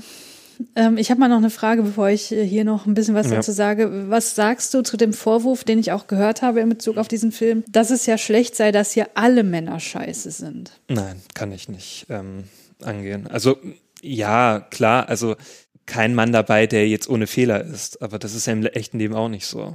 Deswegen, man muss ja stetig hinterfragen, ob man das Richtige tut. Ne? Klar, ich sehe mich selbst auch jetzt so als, als derjenige, wo ich mir so denke, ja, ich bin jetzt nicht so. Ne? Aber trotzdem habe ich vielleicht auch in der Vergangenheit mal Sachen gemacht oder auch vielleicht Aussagen getätigt, wie zum Beispiel der Bo Burnhams Charakter ist ja auch so jemand, der hat jetzt nicht aktiv, das kann ich vielleicht ein bisschen spoilern, der hat jetzt nicht aktiv bei einer Sache so mitgemacht, dass man jetzt sagen könnte, ja, hier du, du bist ein ganz schlimmer. Ne? Aber er hat ja das trotzdem zugelassen. Mhm. Ne? Und das ist ja genau das, das Ding, dass man auch aufpassen muss, dass man sowas nicht zulässt. Mhm. Dass man nicht einfach zuschaut, sondern dass man dann sagt, nee, das geht nicht. Mhm. Lass das. Ja, ich würde sogar noch ein bisschen weitergehen und äh, sagen, es geht hier gar nicht so, sehr, also natürlich auch geht es um seine Beteiligung an dieser Sache, die hier im Zentrum steht. Aber es geht vor allem auch darum, dass er dadurch, dass er daran beteiligt ist, zeigt, dass er auch in gewisser, in gewissem Grad Frauen als Objekt ansieht. Ja, ja. Und das zieht sich halt hier durch diesen Film durch, dass das das perfide ist, dass die Frauen Ne, es ist natürlich aus der äh, Perspektive von Cassie hier erzählt, die eben ne, mit der ganzen Backstory und so weiter will ich jetzt gar nicht weiter drauf eingehen, aber dass sie immer wieder in ihrem Leben die Erfahrung macht, dass sie nur ein Objekt ist hm. so, und kein Subjekt und nicht äh, auf Augenhöhe mit ihr interagiert wird, jetzt von Männerseite aus gesehen und auch von Seite ihres Vaters beispielsweise aus gesehen. Ne? Und äh, das da der Film aber nicht sozusagen diese, diese Abbiegung macht und sagt, hier, da ist aber ein Typ und der, mhm. der ist der richtig Gute, das ist der Traumprinz ja, ja, und hier hast du ihn so. Dann hätte er wieder den Fehler gemacht, so, ja. Genau, dieses, ja. Komm, Männer können auch perfekt sein, ne? Ja, Sowas, genau, not ähm, all men, so. Ja, ja, richtig. Und das macht er halt nicht und das ist das Gute daran, das genau. ist keine Kritik. Ja, und dieser Bo Burnham Sommer, genau, der ist ja exemplarisch dafür, genau. dass man sich selber so denkt, ja, ich bin doch bestimmt einer von denen. Ne? Mhm. Ne? Und dass es dann zum Schluss eigentlich aufgelöst wird, nee, das ist auch nicht der perfekte Typ. Ja. Ja, ja. Deswegen, ja, super gelöst, also großartiges Drehbuch, großartige Inszenierung. Ich fand auch den Soundtrack so toll. Ja. Also es war auch so verfremdet manchmal, so ja. Pop-Songs, die verfremdet wurden, wie zum Beispiel Toxic von ähm, Britney Spears und so weiter, fand ich einfach, hat alles gepasst und es. Und das ist halt auch, das macht wieder so eine Metaebene auf, weil, also Toxic, man muss. Mal diesen ja. Songtext angucken, erstmal das, ja, aber auch, dass die Figur Britney Spears oder auch Paris Hilton ist ja auch der mm. Song von Paris Hilton hier ja. mit drin. Das sind ja auch Frauen, mit denen äh, medial wirklich richtig mies umgegangen wurde. Und dass das hier eben auch mit bedacht wurde und dann eben bewusst diese Art von Songs hier mit drin sind, das finde ich auch großartig. Ich fand ja auch interessant, ähm, was Emerald Fennell für einen Cast ähm, hatte. Also die ja. hat ja auch größtenteils SchauspielerInnen genommen, die so in Komödien zu sehen sind. Oder auch mhm. so diese, äh, an Typen hat sie halt welche genommen, die sonst immer die Nice Guys spielen. Mhm. Na, und da hat es mal dann versucht umzudrehen oder halt diese Nice Guys zu zeigen, naja, hier komm, die sind auch nicht so nice. Wobei der Typ ganz am Anfang, wie heißt der, der ganz am Anfang in der Bar, äh, in der ersten Szene mit ihr. Ja, ja, ich weiß, Adam Brody ist Ja, das. ich habe das Gefühl, der spielt immer Arschlöcher. Also ich hatte letztens hier Jennifer's Body geguckt, da spielt er den, den gleichen okay. Charakter. So. Äh, ich habe den zuletzt in Dings geschaut. Wie heißt der, dieser, dieser Detektivfilm? Da, da war der eigentlich so ganz okay, The Kid Detective. Ähm, okay, da habe ich den gerne. wahrgenommen. Ja, aber äh, auf ja. hier Bo Burnham trifft das sicherlich zu. Ja, klar, den finden halt viele ähm, auch sympathisch, ne? Mhm. Und und deswegen konnte ich auch sofort connecten mit, mit ja. Bo Burnham. Und ich dachte auch so, ja, das ist doch total der nette Typ. Ja. Komm doch mit denen zusammen. Aber dann, ja, man hat es sich auch gewünscht für sie. Ja. Ne? ja. Oh Mann, ey, was für ein Hammerfilm. Mm, ja. Ja, ich wollte eigentlich schon fast auf die Eins bringen, aber. Hättest es mal gemacht. Ich finde ja, er hat es verdient. ja, das ist halt wirklich. Ich würde sagen, ich, ich würde die beide eigentlich auf Eins nehmen. Also der, der jetzt kommt und halt äh, Promising Young Woman. Äh, ich finde, beide haben es einfach verdient. Die sind zwar total unterschiedlich, aber beide sind halt auf ihre Art perfekt. Ja. Ähm, ja. Ach ja, ich könnte zu diesem Film noch sehr viel sagen, auch zu der Rolle des Anwalts beispielsweise, ja. die ich als mhm. sehr zentral ansehe für die Aussage des Films. Über das Ende kann man sicherlich auch sehr viel noch diskutieren. Aber ja, aber wir wollen ja nicht so viel vorwegnehmen, deswegen schaut ihn euch selbst an, denn er ist großartig. Total. Ja, ich habe noch eine Sache, die ich gerne erwähnen möchte. Du kannst dir wahrscheinlich denken, um was es geht, denn ich habe äh, ja mit äh, der lieben Rebecca Moltmann auch einen Podcast gestartet mhm. letztes Jahr, nämlich Science Sheroes. Ja. Was ist das denn für ein Podcast, Julius? Ja, das ist ein Podcast über Wissenschaften und ja, für Frauen und nicht-binäre Personen. Ja, nicht nur für die, sondern äh, von denen. Also von wir möchten und für. Ja, ja sorry. Für, für alle eigentlich. Ja. Also ähm, Rebecca und ich reden da eben jeweils immer mit einer Person, eine Wissenschaftlerin, äh, Frau oder nicht-binär, die sich eben ne, mit ganz unterschiedlichen Themen befasst. Also wir sind da nicht festgelegt auf eine Disziplin. Und diesen Podcast haben wir gestartet, um ja Frauen und nicht-binären Personen aus der Wissenschaft zu mehr Sichtbarkeit zu verhelfen, aber eben auch ganz gezielt darüber zu sprechen, was das heißt, äh, als solche Person im Wissenschaftsbetrieb unterwegs zu sein, der ja wie unsere gesamte Gesellschaft äh, sehr vom patriarchalen System geprägt ist, auch wenn da diverse Gleichstellungsmaßnahmen äh, ansetzen sollen, das Ganze in eine ausgeglichenere Bahn zu äh, bringen. Aber ob das wirklich so gelingt oder nicht, das sind halt so die Fragen, die wir uns stellen im Podcast. Hm.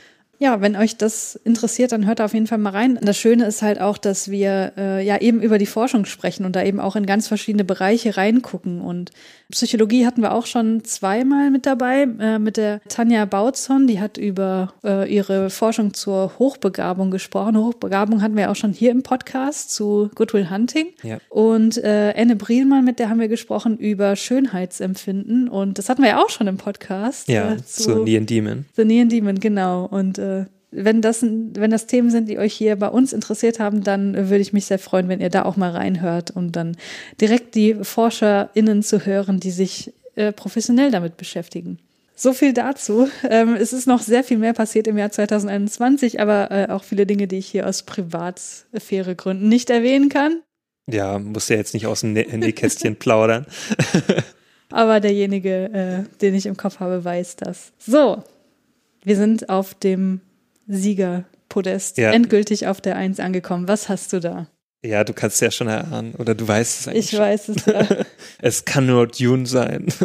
Dune Part 1, um genauer zu sein, von Denis Villeneuve. Das war wohl so auch, also ich habe ja schon gesagt, Green Knight war so der Film, den ich am meisten erwartet habe. Aber ich glaube, mhm. Dune, da habe ich noch mehr drauf gewartet. Äh, glaube ich auch, so wie ich das vorher mitbekommen habe. Weil der wurde ja auch verschoben von, vom letzten Jahr, also äh, nee, vom vorvorletzten, also von, ähm, von 2020 auf 21. Ja. Was ich einfach nicht glauben konnte, weil damals habe ich schon 2020 so sehnsüchtig drauf gewartet. Ja, und dann war es endlich so weit, dann so im Spätsommer 2021 konnte ich ihn endlich sehen. Ja, ich war einfach total geflasht. Also das hat genau das erfüllt, was ich mir eigentlich so erhofft habe. Mhm. So ein Science-Fiction-Märchen zu haben, ja, was, was so schön rau wirkt und, und erwachsen. Naja, erwachsen ist auch mal so, so, ein, so ein Wort bei Filmen, ja, der ist so schön erwachsen. Aber das hat sich wirklich so schön reif angefühlt, diese, mhm. diese Welt und auch die Inszenierung, wie das umgesetzt wurde. Ich habe auch vorher noch äh, das Buch gelesen oder zumindest ich habe bis zur Stelle gelesen, wo das jetzt aufhört, der, ja, der ähm, ja. Film.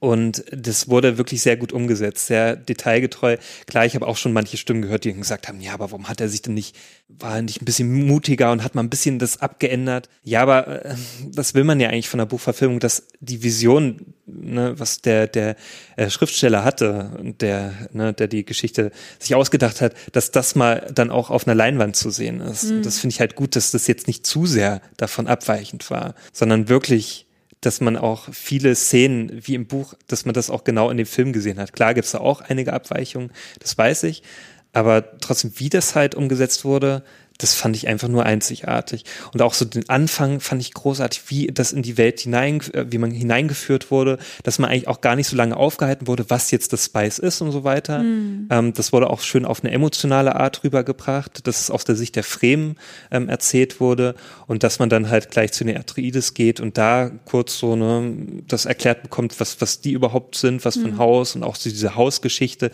dass es ein bisschen so erklärt wird und dass man da eigentlich direkt schon ähm, auf dem Planeten Dune ist und dass man dann da diese ganzen Sachen gezeigt bekommt, mhm. die dann so in epischen Ausmaß erzählt werden und die natürlich im zweiten Teil vielleicht noch epischer werden, wer weiß. Mhm. Ähm, ich fand es auch schön, also es war ja nicht sicher, ne, ob dann ein zweiter Teil ja, kommt. Ja. Das wurde jetzt auch schon angekündigt. Da freue ich mich natürlich ähm, sehr drauf. Was ich auch sehr positiv fand, wie, wie gut einfach der Cast ist.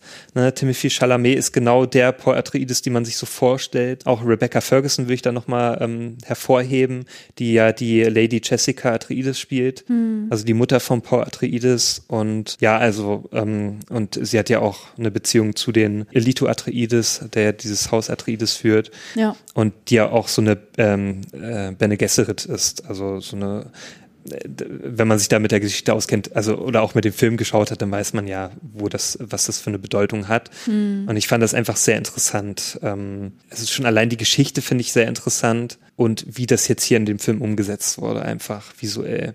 Also für mich einfach eine sehr perfekte Buchverfilmung und mal wieder ein, ein sehr guter Denis Villeneuve-Film. Ja, Julius, wie du so schön sagst, äh, es sei dir gegönnt.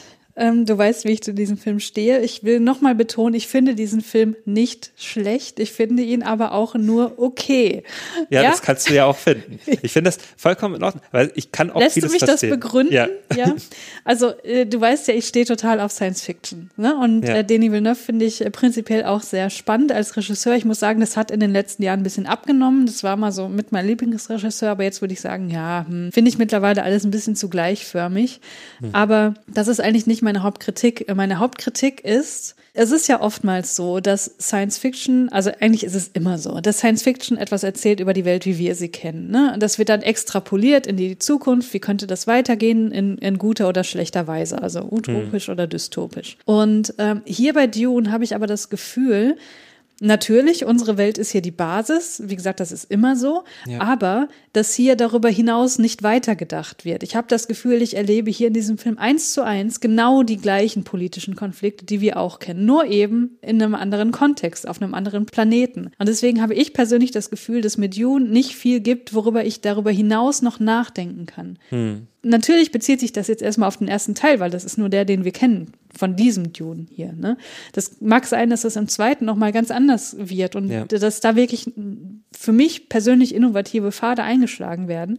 Nur in Bezug auf den ersten Film habe ich dieses Gefühl einfach nicht. Hm. Deswegen saß ich im Kino und dachte natürlich auch die ganze Zeit, boah, sieht das alles geil aus so. Hm. Abgesehen davon, dass es sehr grau ist und ne, aber, ähm, aber was willst du auch von von äh, Wüstenplanet erwarten? Ne? Also grau, äh, ja, eher er halt, Sandfarben. Ja, es ist ja auch Sandfarben größtenteils. Also ja. klar, die Innenräume sind halt sehr düster gestaltet und so weiter. Ich meine, das ist halt auch genau Villeneuves Ding. Seine, ja. seine äh, Bildkompositionen sind immer sehr clean. Ja. So. Und äh, natürlich kann man sagen, ja gut, so ist er halt. Das, das macht er halt, das ist sein Markenzeichen. Aber hier fand ich es ein bisschen langweilig, weil man das halt auch aus seinen vorherigen Filmen schon so gut kennt. Aber wie gesagt, das ist nicht meine Hauptkritik. Meine Kritik ist die, die ich gerade dargelegt habe habe. Und ich, mhm. äh, ich hoffe natürlich, also ich will den zweiten auf jeden Fall auch sehen, weil ich möchte ja sehen, wo die Reise hingeht. Und ich finde den Cast auch super. Ich meine, äh, ich liebe Oscar Isaac, ja, über ja. alles. Ja, gut kommt wahrscheinlich jetzt im zweiten Teil nicht mehr so wirklich vor.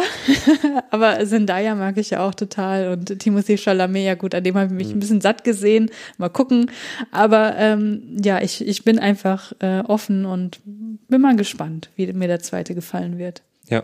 Da bin ich auch schon sehr gespannt. Das wird wohl mein meist erwartetster Film 2023 soll er kommen. Nächstes Jahr kommt er erst. Ja. Oh man. Also dies, ja, das wäre halt auch zu kurzfristig, weil die müssen das ja jetzt auch erstmal produzieren. Das okay. war ja noch nicht angekündigt, also es war ja noch nicht in, in sicheren, ähm, wie soll ich sagen, wie sagt man, sicheren Tüchern oder mhm. so, ähm, als der Film ja erschien hier in Deutschland. Ja, okay. Deswegen aber mich freut es ja überhaupt, dass der kommt. Also das wäre einfach ganz schlimm gewesen, wenn da jetzt gar nichts gekommen wäre. Ja, ja, ähm, das wäre blöd. Das wäre einfach so enttäuschend gewesen. Und das ist natürlich so der einzige Nachteil vielleicht von dem Film, dass der halt aufgeteilt wurde. Hm. Na, natürlich hast du dann auch nicht diese ganze Epik, ähm, und das haben ja auch viele bemängelt, so dass er einfach aufhört zwischendurch. Aber das ist ja auch wiederum ein Vorteil, dass sich Denis Villeneuve auch viel mehr Zeit lassen kann. Ja, prinzipiell würde ich das auch niemals diesem Film vorwerfen, dass der dadurch, dass der in zwei Teile aufgeteilt ist, zu lang ist. Ich glaube, ja. die Geschichte braucht das auch. Das hat man ja gesehen bei David Lynch, dass einfach viel ja, zu viel genau. in diese zwei Stunden oder was weiß ich, 90 Minuten reingepackt wurde. Nee, mal gucken. Ja. Also wie gesagt, ich, wie, Julius, ich finde den nicht schlecht. Okay? Nee, nee, das deswegen, ich will auch nochmal sagen, also wenn den jetzt Leute nicht so gut finden, ich, ich kann das auch nach, ich kann. Kannst du meine Kritik Punkte, auch verstehen? Ja, ja, ich kann das auch verstehen. Vielleicht ist es auch eher sowas, wenn man jetzt nicht das Buch gelesen hat oder auch mit der Dune-Welt an sich jetzt großartig davor nichts am Hut hatte, mhm. dann kann ich das vielleicht noch mehr verstehen, wenn man da jetzt gar nicht so hineinfindet oder wenn man das einfach langweilig findet. Ich habe auch schon viele gehört, die fanden das tot langweilig, mhm. was ich eigentlich überhaupt nicht nachvollziehen kann, weil ich fand diese zweieinhalb Stunden so kurzweilig. Ja. Ähm, also eigentlich war ich eher verwundert, dass es schon so schnell vorbei war, weil ich mir dann dachte, also ich habe den auch zweimal im Kino gesehen und beim zweiten Mal im Kino dachte ich mir auch schon so, oh, der ist ja schon fast am Ende, Mist. So, eigentlich war ich schon irgendwie traurig, dann wieder, ähm, dass es wieder zu Ende ist und dass man dann weiter warten muss. Das ist ja nicht was abgeschlossen wie Herr der Ringe, dass du dann weißt, so, okay, du kannst jetzt gleich den nächsten Film schauen, ja, sondern ja. ich muss jetzt noch zwei äh, Jahre warten und ja. das ist wirklich so der größte Nachteil in dem Film. und wenn das der größte Nachteil ist, naja, dann kann ja nicht viel falsch sein. Dann, dann bist du wirklich in einer luxuriösen Position. Genau, also das ist mein Platz eins, aber äh, Promising Young Woman, also ich würde die gleichwertig so, obwohl die überhaupt nicht zu vergleichen sind, sind die für mich so gleichwertig, weil Promising Young Woman ist vielleicht so der Überraschungshit für mich. Mhm. Mit den halt, die hatte ich halt überhaupt nicht auf dem Schirm gehabt, hat mich so getroffen und äh, Tune ist so derjenige, den ich schon so lange in weiter Ferne gesehen habe und gehofft ja. habe, dass es was Tolles wird und der mich dann auch einfach so gekriegt hat. Trotzdem. Ja. Ähm, deswegen, ja, die beiden eigentlich so ganz weit oben bei mir. Ja, sehr schön. Das äh, fand ich war doch eine sehr runde Top Ten. Ich glaube, da ist für jede Person irgendwas dabei. Na, das hoffe ich doch. Ja, ähm, aber äh, Christian, gab es denn für dich auch Filme, die du jetzt überhaupt nicht gut fandest? Also die so richtig enttäuschend fandest oder auch richtig schlecht einfach nur? Da muss ich jetzt bei Letterbox gucken. Warte mal kurz. Ah ja, ja, okay. ja. Oh, war der Kacke. Also mein Hassfilm aus dem Jahr 2021, über den habe ich beim Spätfilm auch schon gesprochen, ist mhm. I Care a Lot von Jay Blakeson. Okay. Ich habe diesen Film so abgrundtief gehasst, weil das, was da dargestellt wird, das ist einfach mhm. so unfassbar verachtenswert. Äh, Problem ist nur, dass wir mit der Protagonistin, die diese verachtenswerte Dinge tut, mitfühlen sollen. Ist doch mit Rosamund Pike, oder? Genau. Mhm. Und das hat für mich einfach rundherum überhaupt nicht funktioniert. Okay, von der habe ich auch schon sehr viel Schlechtes gehört. Es gab sogar ein paar, die den richtig gut fanden. Also der war wohl auch sehr so mh, hm, zwiegespalten, mhm. der aufgenommen wurde. Äh, ich wollte ihn eigentlich auch anschauen, aber nach diesen ganzen schlechten Kritiken dachte ich mir so, naja, okay, ich glaube, den musst du jetzt nicht sofort schauen. Mhm. Und ich glaube, den kann ich mir sparen, oder? Ja, ich meine, es ist durchaus ein Film, über den man diskutieren kann, weil äh, mhm. ich habe auch schon von Leuten gehört, die das gar nicht so gesehen oder nicht so interpretiert ja. haben. Insofern finde ich das schon interessant. Und jetzt rein handwerklich und so kannst du nichts sagen gegen den Film, aber es ist halt, ja, ich, ich fand ihn grauenhaft. ja. Okay. Äh, ja, ich, ich kann ja auch noch mal einen nennen. Ähm, ich hatte jetzt nicht so viele Hassfilme in dem Jahr, weil ich auch sehr, also ich habe wirklich sehr ausgewählt geschaut, weil da waren dann doch ein paar dabei, wo ich dann sage, na ja, okay, entweder enttäuscht oder ich fand die einfach nur schlecht. Mhm. Ähm, da muss ich sagen, es ist leider Eternals geworden so. Ich, ich fand, das war einer der schwächsten Filme. Ich habe den jetzt auch erst vor kurzem geschaut. Ist auch ein Film von Chloe Shao und eigentlich dachte ich mir so, naja, das könnte ja was Gutes werden, weil sie ist ja eine gute Regisseurin und ich mag ihren Stil und aber ich konnte mir das irgendwie nicht so zusammenbringen, wie das jetzt bei Marvel funktionieren soll, mhm. weil das ist ja auch ein Film des Marvel Cinematic Universe, ne? Ich finde, es passt null. Es passt einfach nicht. Nein, ich dachte mir die ganze Zeit beim Schauen, äh, nein, es, die, die Bilder sehen vielleicht schön aus, ne, und so weiter. Aber diese ganze Geschichte, die hat vorne und hinten für mich nicht gepasst. Diese ganzen Charaktere, also die Eternals, das sind auch so, glaube ich, an die neun Stück oder so. Mhm. Und die werden da eingeführt in dem Film. Und die, die kriegen null Zeit. Also du, du, du lernst sie nicht wirklich kennen.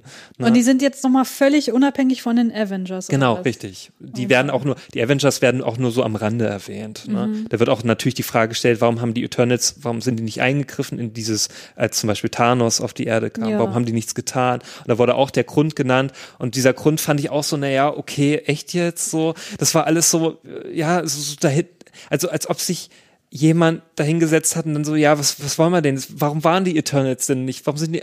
Ja, komm, nimm einfach den Grund. Ja, okay, aber das ist ein aber, bisschen fadenscheinig, äh, mal, mal ganz oder? kurz jetzt eine ganz äh, blöde Frage, weil ich kenne mich ja null aus. Ja. Thanos hat er nicht jede zweite Person aus dem Universum ausgelöscht? Ja, ja. Warum sind dann von nee, auf, auf dem Planeten. Ach, nur auf der Erde? Genau, der ist immer zu einem Planeten, hat dann, hat dann einen Schnipsel gemacht, da ist die Hälfte, 50 Prozent ist dann Ach weg. so, ich dachte... Und die Eternals, das kann ich schon mal spoilern, sind keine menschlichen Wesen, deswegen... Ach so... Ich wollte gerade sagen, ich hätte einen, ich dachte kurz, ich hätte ein Logikloch entdeckt, nee, aber. Nee. ja, die, die, warum die es gemacht haben, äh, ich könnte es dir noch nicht mal wiedergeben, weil das Problem des Films ist, ich, ich ich könnte dir die Geschichte nicht erzählen. Die ist so wirr erzählt. Hm. Da werden auch mit, mit Begriffen so rumgeworfen. Vielleicht lag es an meiner Aufmerksamkeit, aber ich habe dann irgendwann mir so gedacht, was war das nochmal? Hä, was soll das sein? So, hm, hm. keine Ahnung. Ich hatte auch keine Lust gehabt, das dann nochmal zurückzuspulen, so, weil ich, der geht zweieinhalb Stunden, hallo, äh, ich habe auch noch was anderes zu tun.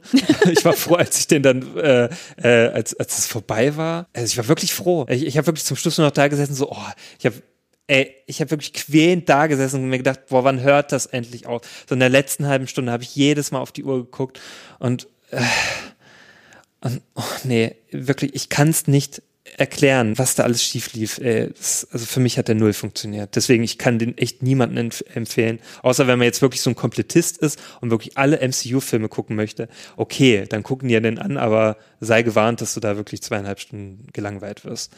Hat, ähm, also würdest, also erst zwei Fragen. Hast du denn die Handschrift von Chloe Zhao in diesem Film gesehen? Zumindest was so die Inszenierung angeht. Also die Bilder sahen schon sehr nach ihr aus. Ne? Sie hat auch oftmals so schöne Landschaftsaufnahmen gezeigt und auch so diese Farbgebung war auch ähnlich, ähm, konnte man schon rauslesen und äh, so ein bisschen dieses, wie soll man sagen, sie hat ja eigentlich vorher nur mit Laiendarstellern und so, ne, größtenteils gearbeitet. Deswegen, das, das kann man ja auch nicht sehen. Das waren alles natürlich professionelle Schauspieler. Mhm. Ähm, und auch welche mit großen Namen. Ne? Da war Angelina Jolie dabei, da war eine Selma Hayek dabei, da, da waren Richard Madden dabei. Also die, die sind ja alle schon bereits bekannt. Mhm. Und so richtig Chloe Schau kann man da auch nicht sehen. Also sie hat sogar selber geschrieben mit einem Drehbuch, habe ich dann gesehen. Okay, jetzt weiter, also äh, ich fasse nochmal zusammen. Du ja. hast äh, durchaus Versatzstücke ihres Schaffens, ihrer Art, ihrer Art, Filme zu machen, in diesem Film identifizieren können. Ja. Hattest du denn das Gefühl beim Schauen, dass sie eine Vision hatte für diesen Film, der aus ihrer Art Filme machen entspringt? Oder hattest du eher das Gefühl, ja, okay, das war jetzt eine Auftragsarbeit? Ja, natürlich ist es eine Auftragsarbeit, aber sie musste natürlich eine gewisse Storyline folgen, wo, ne, wo das alles hinführt. So dass dazwischen, da hat man ja schon einiges dann auch von ihr so gesehen, ne, diese mhm. ruhigen Szenen. Es gab auch viele ruhige Szenen, ne, das ist natürlich klar. da hat man dann stark sie auch gesehen, ne, auch die Dialoge und so. Ne das war jetzt nicht so typisch, wie man das kennt beim MCU, wo dann die Dialoge nur so da, dafür da sind, um die Story voranzutreiben mhm. oder um, um so einen Lacher zu bringen. Mhm. Natürlich gab es auch so ein paar Szenen, die so ein bisschen für einen Lacher gesorgt haben. Es gab tatsächlich auch eine Szene, da habe ich auch mal kurz gelacht. das war das Einzige so. Und, und der Rest war halt wirklich so auch bedeutungsschwangere Sachen dann manchmal so, wo dann äh, so äh, durch die Gegend geschaut wurde oder irgendwie so fast wie so Kalendersprüche gebracht wurden. Oh. Und das war alles so, wo ich mir, ich habe irgendwann einfach abgeschaltet. Ich habe wirklich irgendwann mir gesagt, so, oh, ich habe keine Lust mehr. Ich habe keine Lust, mich zu, darauf zu konzentrieren. Ich will eigentlich einfach nur das durchschauen und gut ist und das mhm. abhaken. Ne? Und das habe ich dann auch letztendlich getan. Und ey, ich will den nie wieder schauen, echt. Das, wow. das war mir echt zu viel. Das ist also mit anderen Worten, äh, das hast du wahrscheinlich auch gerade schon immer gemeint, wo du sagtest, das passt nicht zusammen, ihre Art Filme zu machen und dieses große hm. Franchise ist einfach nicht kompatibel. Nee, ich hoffe auch, dass Chloe Zhao da nicht so weitermacht. Na, okay. Sie soll bitte wieder so Filme machen wie The Rider oder Nomadland, wo ja. sie einfach so kleine Geschichten erzählt mhm. und auch einfach so, so ein Milieu zeigt, was einem nicht bekannt ist. Ne? Mhm. Sowas, also diesen halb dokumentarischen Stil, weil das, das kann sie sehr gut. Klar, vielleicht wäre es auch mal schön, auch so eine Weiterentwicklung dessen zu sehen. Es ist ja immer gut, aber bitte nicht in dieses Franchise-Ding und auch Blockbuster-Ding, weil das ist einfach, glaube ich, nicht ihr Ding. Hm, Wenn ich das jetzt so beurteilt habe, also ich wäre jetzt auch keine Ahnung von, von Filmemacherei, aber, ja. ähm, aber so von der Zuschauersicht finde ich das einfach nicht gelungen. Hm, okay. Ja, aber das ist halt nun mal, wenn ich MCU-Film gucke, dann will ich Popcorn-Kino, dann will ich halt unterhalten werden und will einfach eine leichte, eine seichte Unterhaltung haben. Ne? Und dann passt sowas wie Chloe Schaus sie nicht rein. Das ah, okay. ist einfach nicht kompatibel.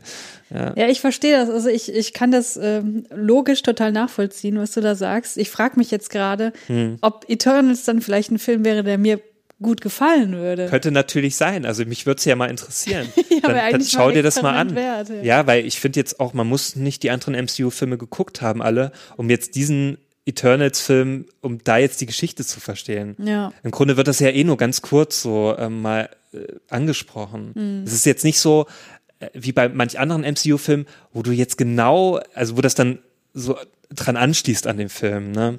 Das gibt ja auch so ein paar MCU-Filme. Das musst du gar nicht. Der, der ist, steht eigentlich für sich fast schon. Und das war vielleicht auch ein bisschen so der Nachteil, fand ich. Weil er hat sich gar nicht so richtig angefühlt als Teil von diesem MCU. Ich guck mir den mal an, Julius, und werde dir berichten. Na dann, viel Spaß mit den zweieinhalb Stunden. Danke. Gibt's bei, bei Disney Plus auch. Also ja, okay. deswegen kann man sich so streamen. Okay. Ja, und ich fand, äh, also hast du noch einen schlechten oder? Äh, lass mich noch einen Film erwähnen. Ähm, hm. Ich habe letztes Jahr geguckt zu Weihnachten Single All the Way.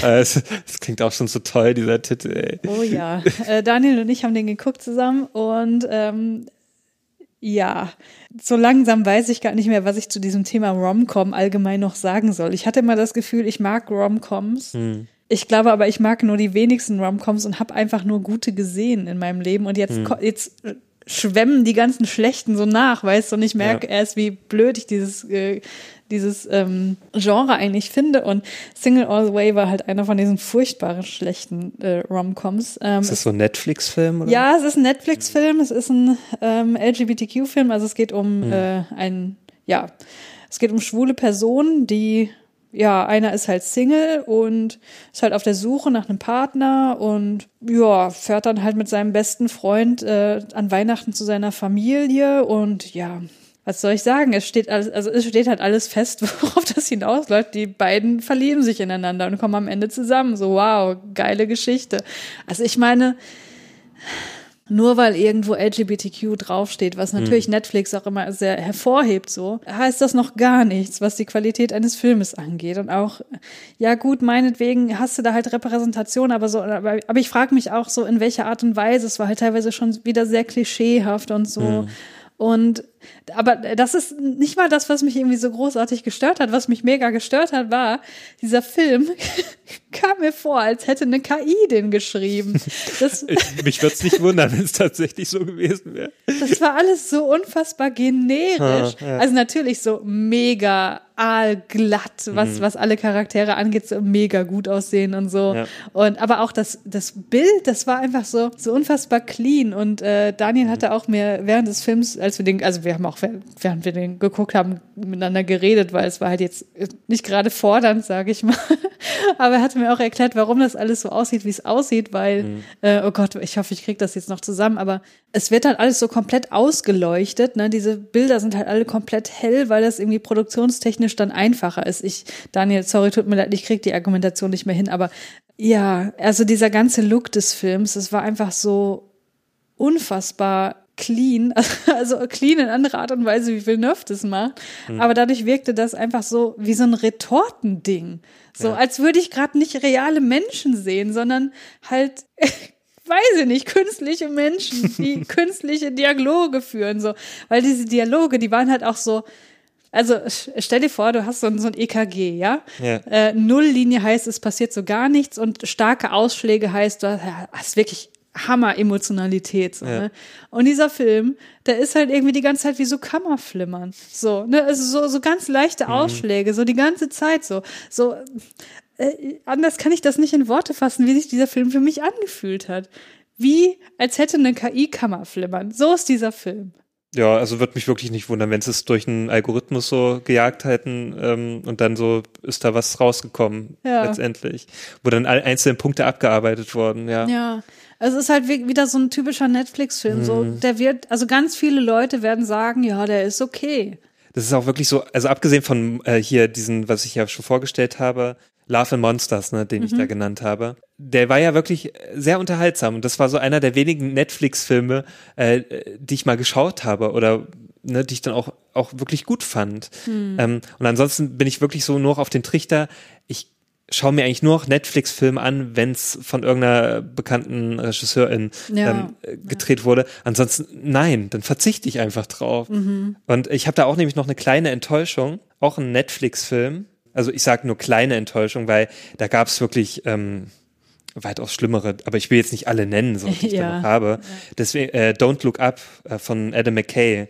Und ich habe ja, mir eigentlich auch angeschaut wegen gesehen, ne? Adam McKay, ne? Der hat ja jetzt auch in letzter Zeit dann einige ähm, ja, hochwertigere Filme gedreht, ne? Ist ja natürlich bekannt durch Anchorman und so weiter, durch so Komödien. Hm. Und dann natürlich so durch ähm, Filme wie äh, The Big Short, ist ja dann auch so ein anderen Klientel äh, ein bisschen bekannter geworden, was ja dann ein bisschen auch ein bisschen anspruchsvoller dann auch war, der, der Humor. Und Don't Look Up ist so ein bisschen eine Mischung aus Anchorman und Big Short. Also versucht trotzdem so ein bisschen ernsthafte Sachen zu behandeln. Natürlich in dem Fall ist es die, ähm, es ist eine Anspielung auf die Klimakrise. Ne? Mhm. Und der wurde auch vor Corona gedreht. Deswegen ist es jetzt keine es ist jetzt kein Film über, über Corona, obwohl das sehr gut passen würde, weil das sehr viel äh, wird da auch gezeigt, was jetzt aktuell auch passiert. Ne? Nur das Problem des Films ist, ja, der wurde halt vor Corona gedreht und jetzt in der Corona-Pandemie kriegen wir halt Sachen mit, die so absurd sind, dass dieser Film einfach nur noch seicht wirkt. Der, wirklich, der, der ist einfach nur noch seicht. Da, da werden Sachen angesprochen, wo ich mir dachte auch die ganze Zeit, ja, ja, genau das erwarte ich. Genau so sind die Menschen. Hm. Und sogar noch schlimmer. Dieser Film ist einfach total handsam, so, wo ich mir in, in, in vielen äh, Momenten dachte, ja, da müsste jetzt eigentlich viel mehr Chaos sein. Da, da müsste noch viel mehr abgehen. Wenn wir jetzt schon sehen, dass die Leute austicken, wenn sie eine Maske tragen müssen, ne, um in den Supermarkt zu gehen, dann will ich nicht wissen, was passieren würde, wenn jetzt ein Komet auf die Erde ne, zu rast. ja. Also, und das passiert ja in dem Film. Ne? Ja, ja. Und ey, da hätte ich mir noch viel mehr Chaos gewünscht, wirklich. Äh, und noch viel mehr Absurdität. Ja, und das hat der Film halt einfach nicht gebracht. Hm. Also ich fand schon, äh, wirklich das Highlight des Films war ähm, Jennifer Lawrence, die fand ich großartig. Da würde ich mir auch gerne wünschen, wenn die da noch ein paar Preise für bekommt. Weil einfach so, ihr Gesicht die ganze Zeit in diesem Film, so dieses, die ganze Zeit in ihrem Gesicht stand so drin, so, what the fuck, warum, warum glaubt mir keiner? So, so, sie ist ja auch eine Wissenschaftlerin in dem Film. Ja. Und, und so dieses, was ich mir oft jetzt oft bei Wissenschaftlern äh, oder Wissenschaftlerinnen denke, so, Mann, ey, wenn ich ein Wissenschaftler wäre, ich würde auch die ganze Zeit nur so denken, Alter, warum seid ihr alle so blöde und dumm? Und, und genauso, äh, ne, das, das, ähm, zeigt so Jennifer Lawrence Figur, so die ganze Zeit dieses, boah, warum, warum kapiert ihr es denn nicht? Warum seid ihr so blöde? Warum? Und es gibt auch so eine lustige Szene, die finde ich so großartig, wo dann sie im Weißen Haus sitzt und dann kommt dann jemand vom Weißen Haus, so, ein, so ein General, so, so ein höherer, höherer Typ und, und fragt so, ob er trinken und ein paar Snacks bringen kann. Ne? Und und sie sagt so, ja, ja, klar. Und Leonardo DiCaprios Figur auch so. Und dann verlangt er fünf Dollar ne, für diese Snacks und für das Wasser. Und später kriegt Jennifer Lawrence raus, dass äh, das eigentlich kostenlos angeboten wird im Weißen Haus. Und sie zerbricht sich die ganze Zeit äh, das Hirn während des Films, warum dieser Typ das jetzt gemacht hat, warum der Geld verlangt hat, obwohl der so ein oberer Typ ist da, ne, so ein oberer General und er genug Kohle sicherlich hat. Mhm. Ne? Und das fand ich einfach so witzig, warum sie die ganze Zeit sich darüber Gedanken macht und äh, währenddessen Komete auf die Erde kommt. Aber, aber trotzdem, so der, der Nachteil des Films ist einfach, dass der zu, zu zahm ist. Ich hätte mir da einfach viel mehr gewünscht, aber kann man sich trotzdem anschauen. Ich war nur einfach enttäuscht. Ich wollte noch nur so eine kleine Enttäuschung hier reinbringen. Mhm. Ja, weil ich eigentlich auch allein das, vom Cast her und vom Regisseur habe ich halt sehr viel erwartet. Ähm, und, und dann war das dann doch ein Film, wo ich mir so dachte, na ja, okay, ist halt nett, aber ist jetzt auch kein Film, der in meine Top-Liste so reinkommt. Mhm. Ja. Weil ich habe den wirklich ganz oben eigentlich erwartet. Okay. Naja.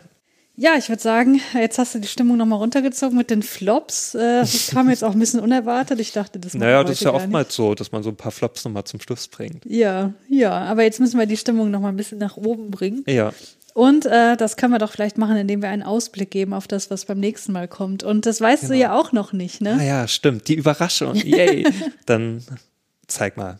Ja, äh, in der nächsten Folge machen wir eine Folge Movie Science. Und zwar werde ich zwei Studien vorstellen, wie immer. Die erste hört sich jetzt vielleicht ein bisschen lame an. Ähm, mal gucken, wie es wird. Ich habe noch nicht so äh, in der Tiefe reingelesen, aber für mich hört sich das sehr spannend an. Und zwar, wie Herzratenvariabilität mit filmischen Präferenzen zusammenhängt. Also kann man am Herzen ablesen, wie gut dir ein Film gefällt, oder nicht? Wie jetzt vom, vom Puls her oder so. Herzratenvariabilität ist noch ein bisschen was anderes als der okay. Puls, aber das werde ich dann erklären. Hm. Und die zweite Studie dreht sich um das Thema morbide Faszination. Oh.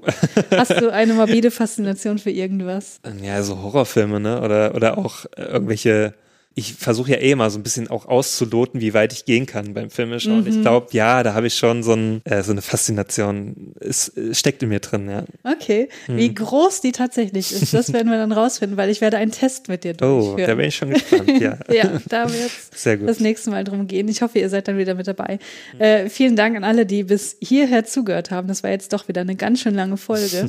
ja, Julius, sag doch noch mal ganz kurz, ähm, wo man uns finden kann im Internet. Ja, natürlich auf Twitter unter unter @brainflix und ja auf Instagram natürlich. Da sind wir auch unter Brainflix zu finden. Ja, und natürlich könnt ihr uns auch selber anschreiben. Also wir sind natürlich auch bei Twitter vertreten und auf Instagram. Ja, ich unter der unterstrich Filou und du? Unter Christiane Artig in einem Wort geschrieben. So sieht's aus. Ja, wir freuen uns auf ein podcastreiches Jahr 2022 und hoffen, dass ihr oft dabei sein werdet. Bis dann. Ciao. Tschüss.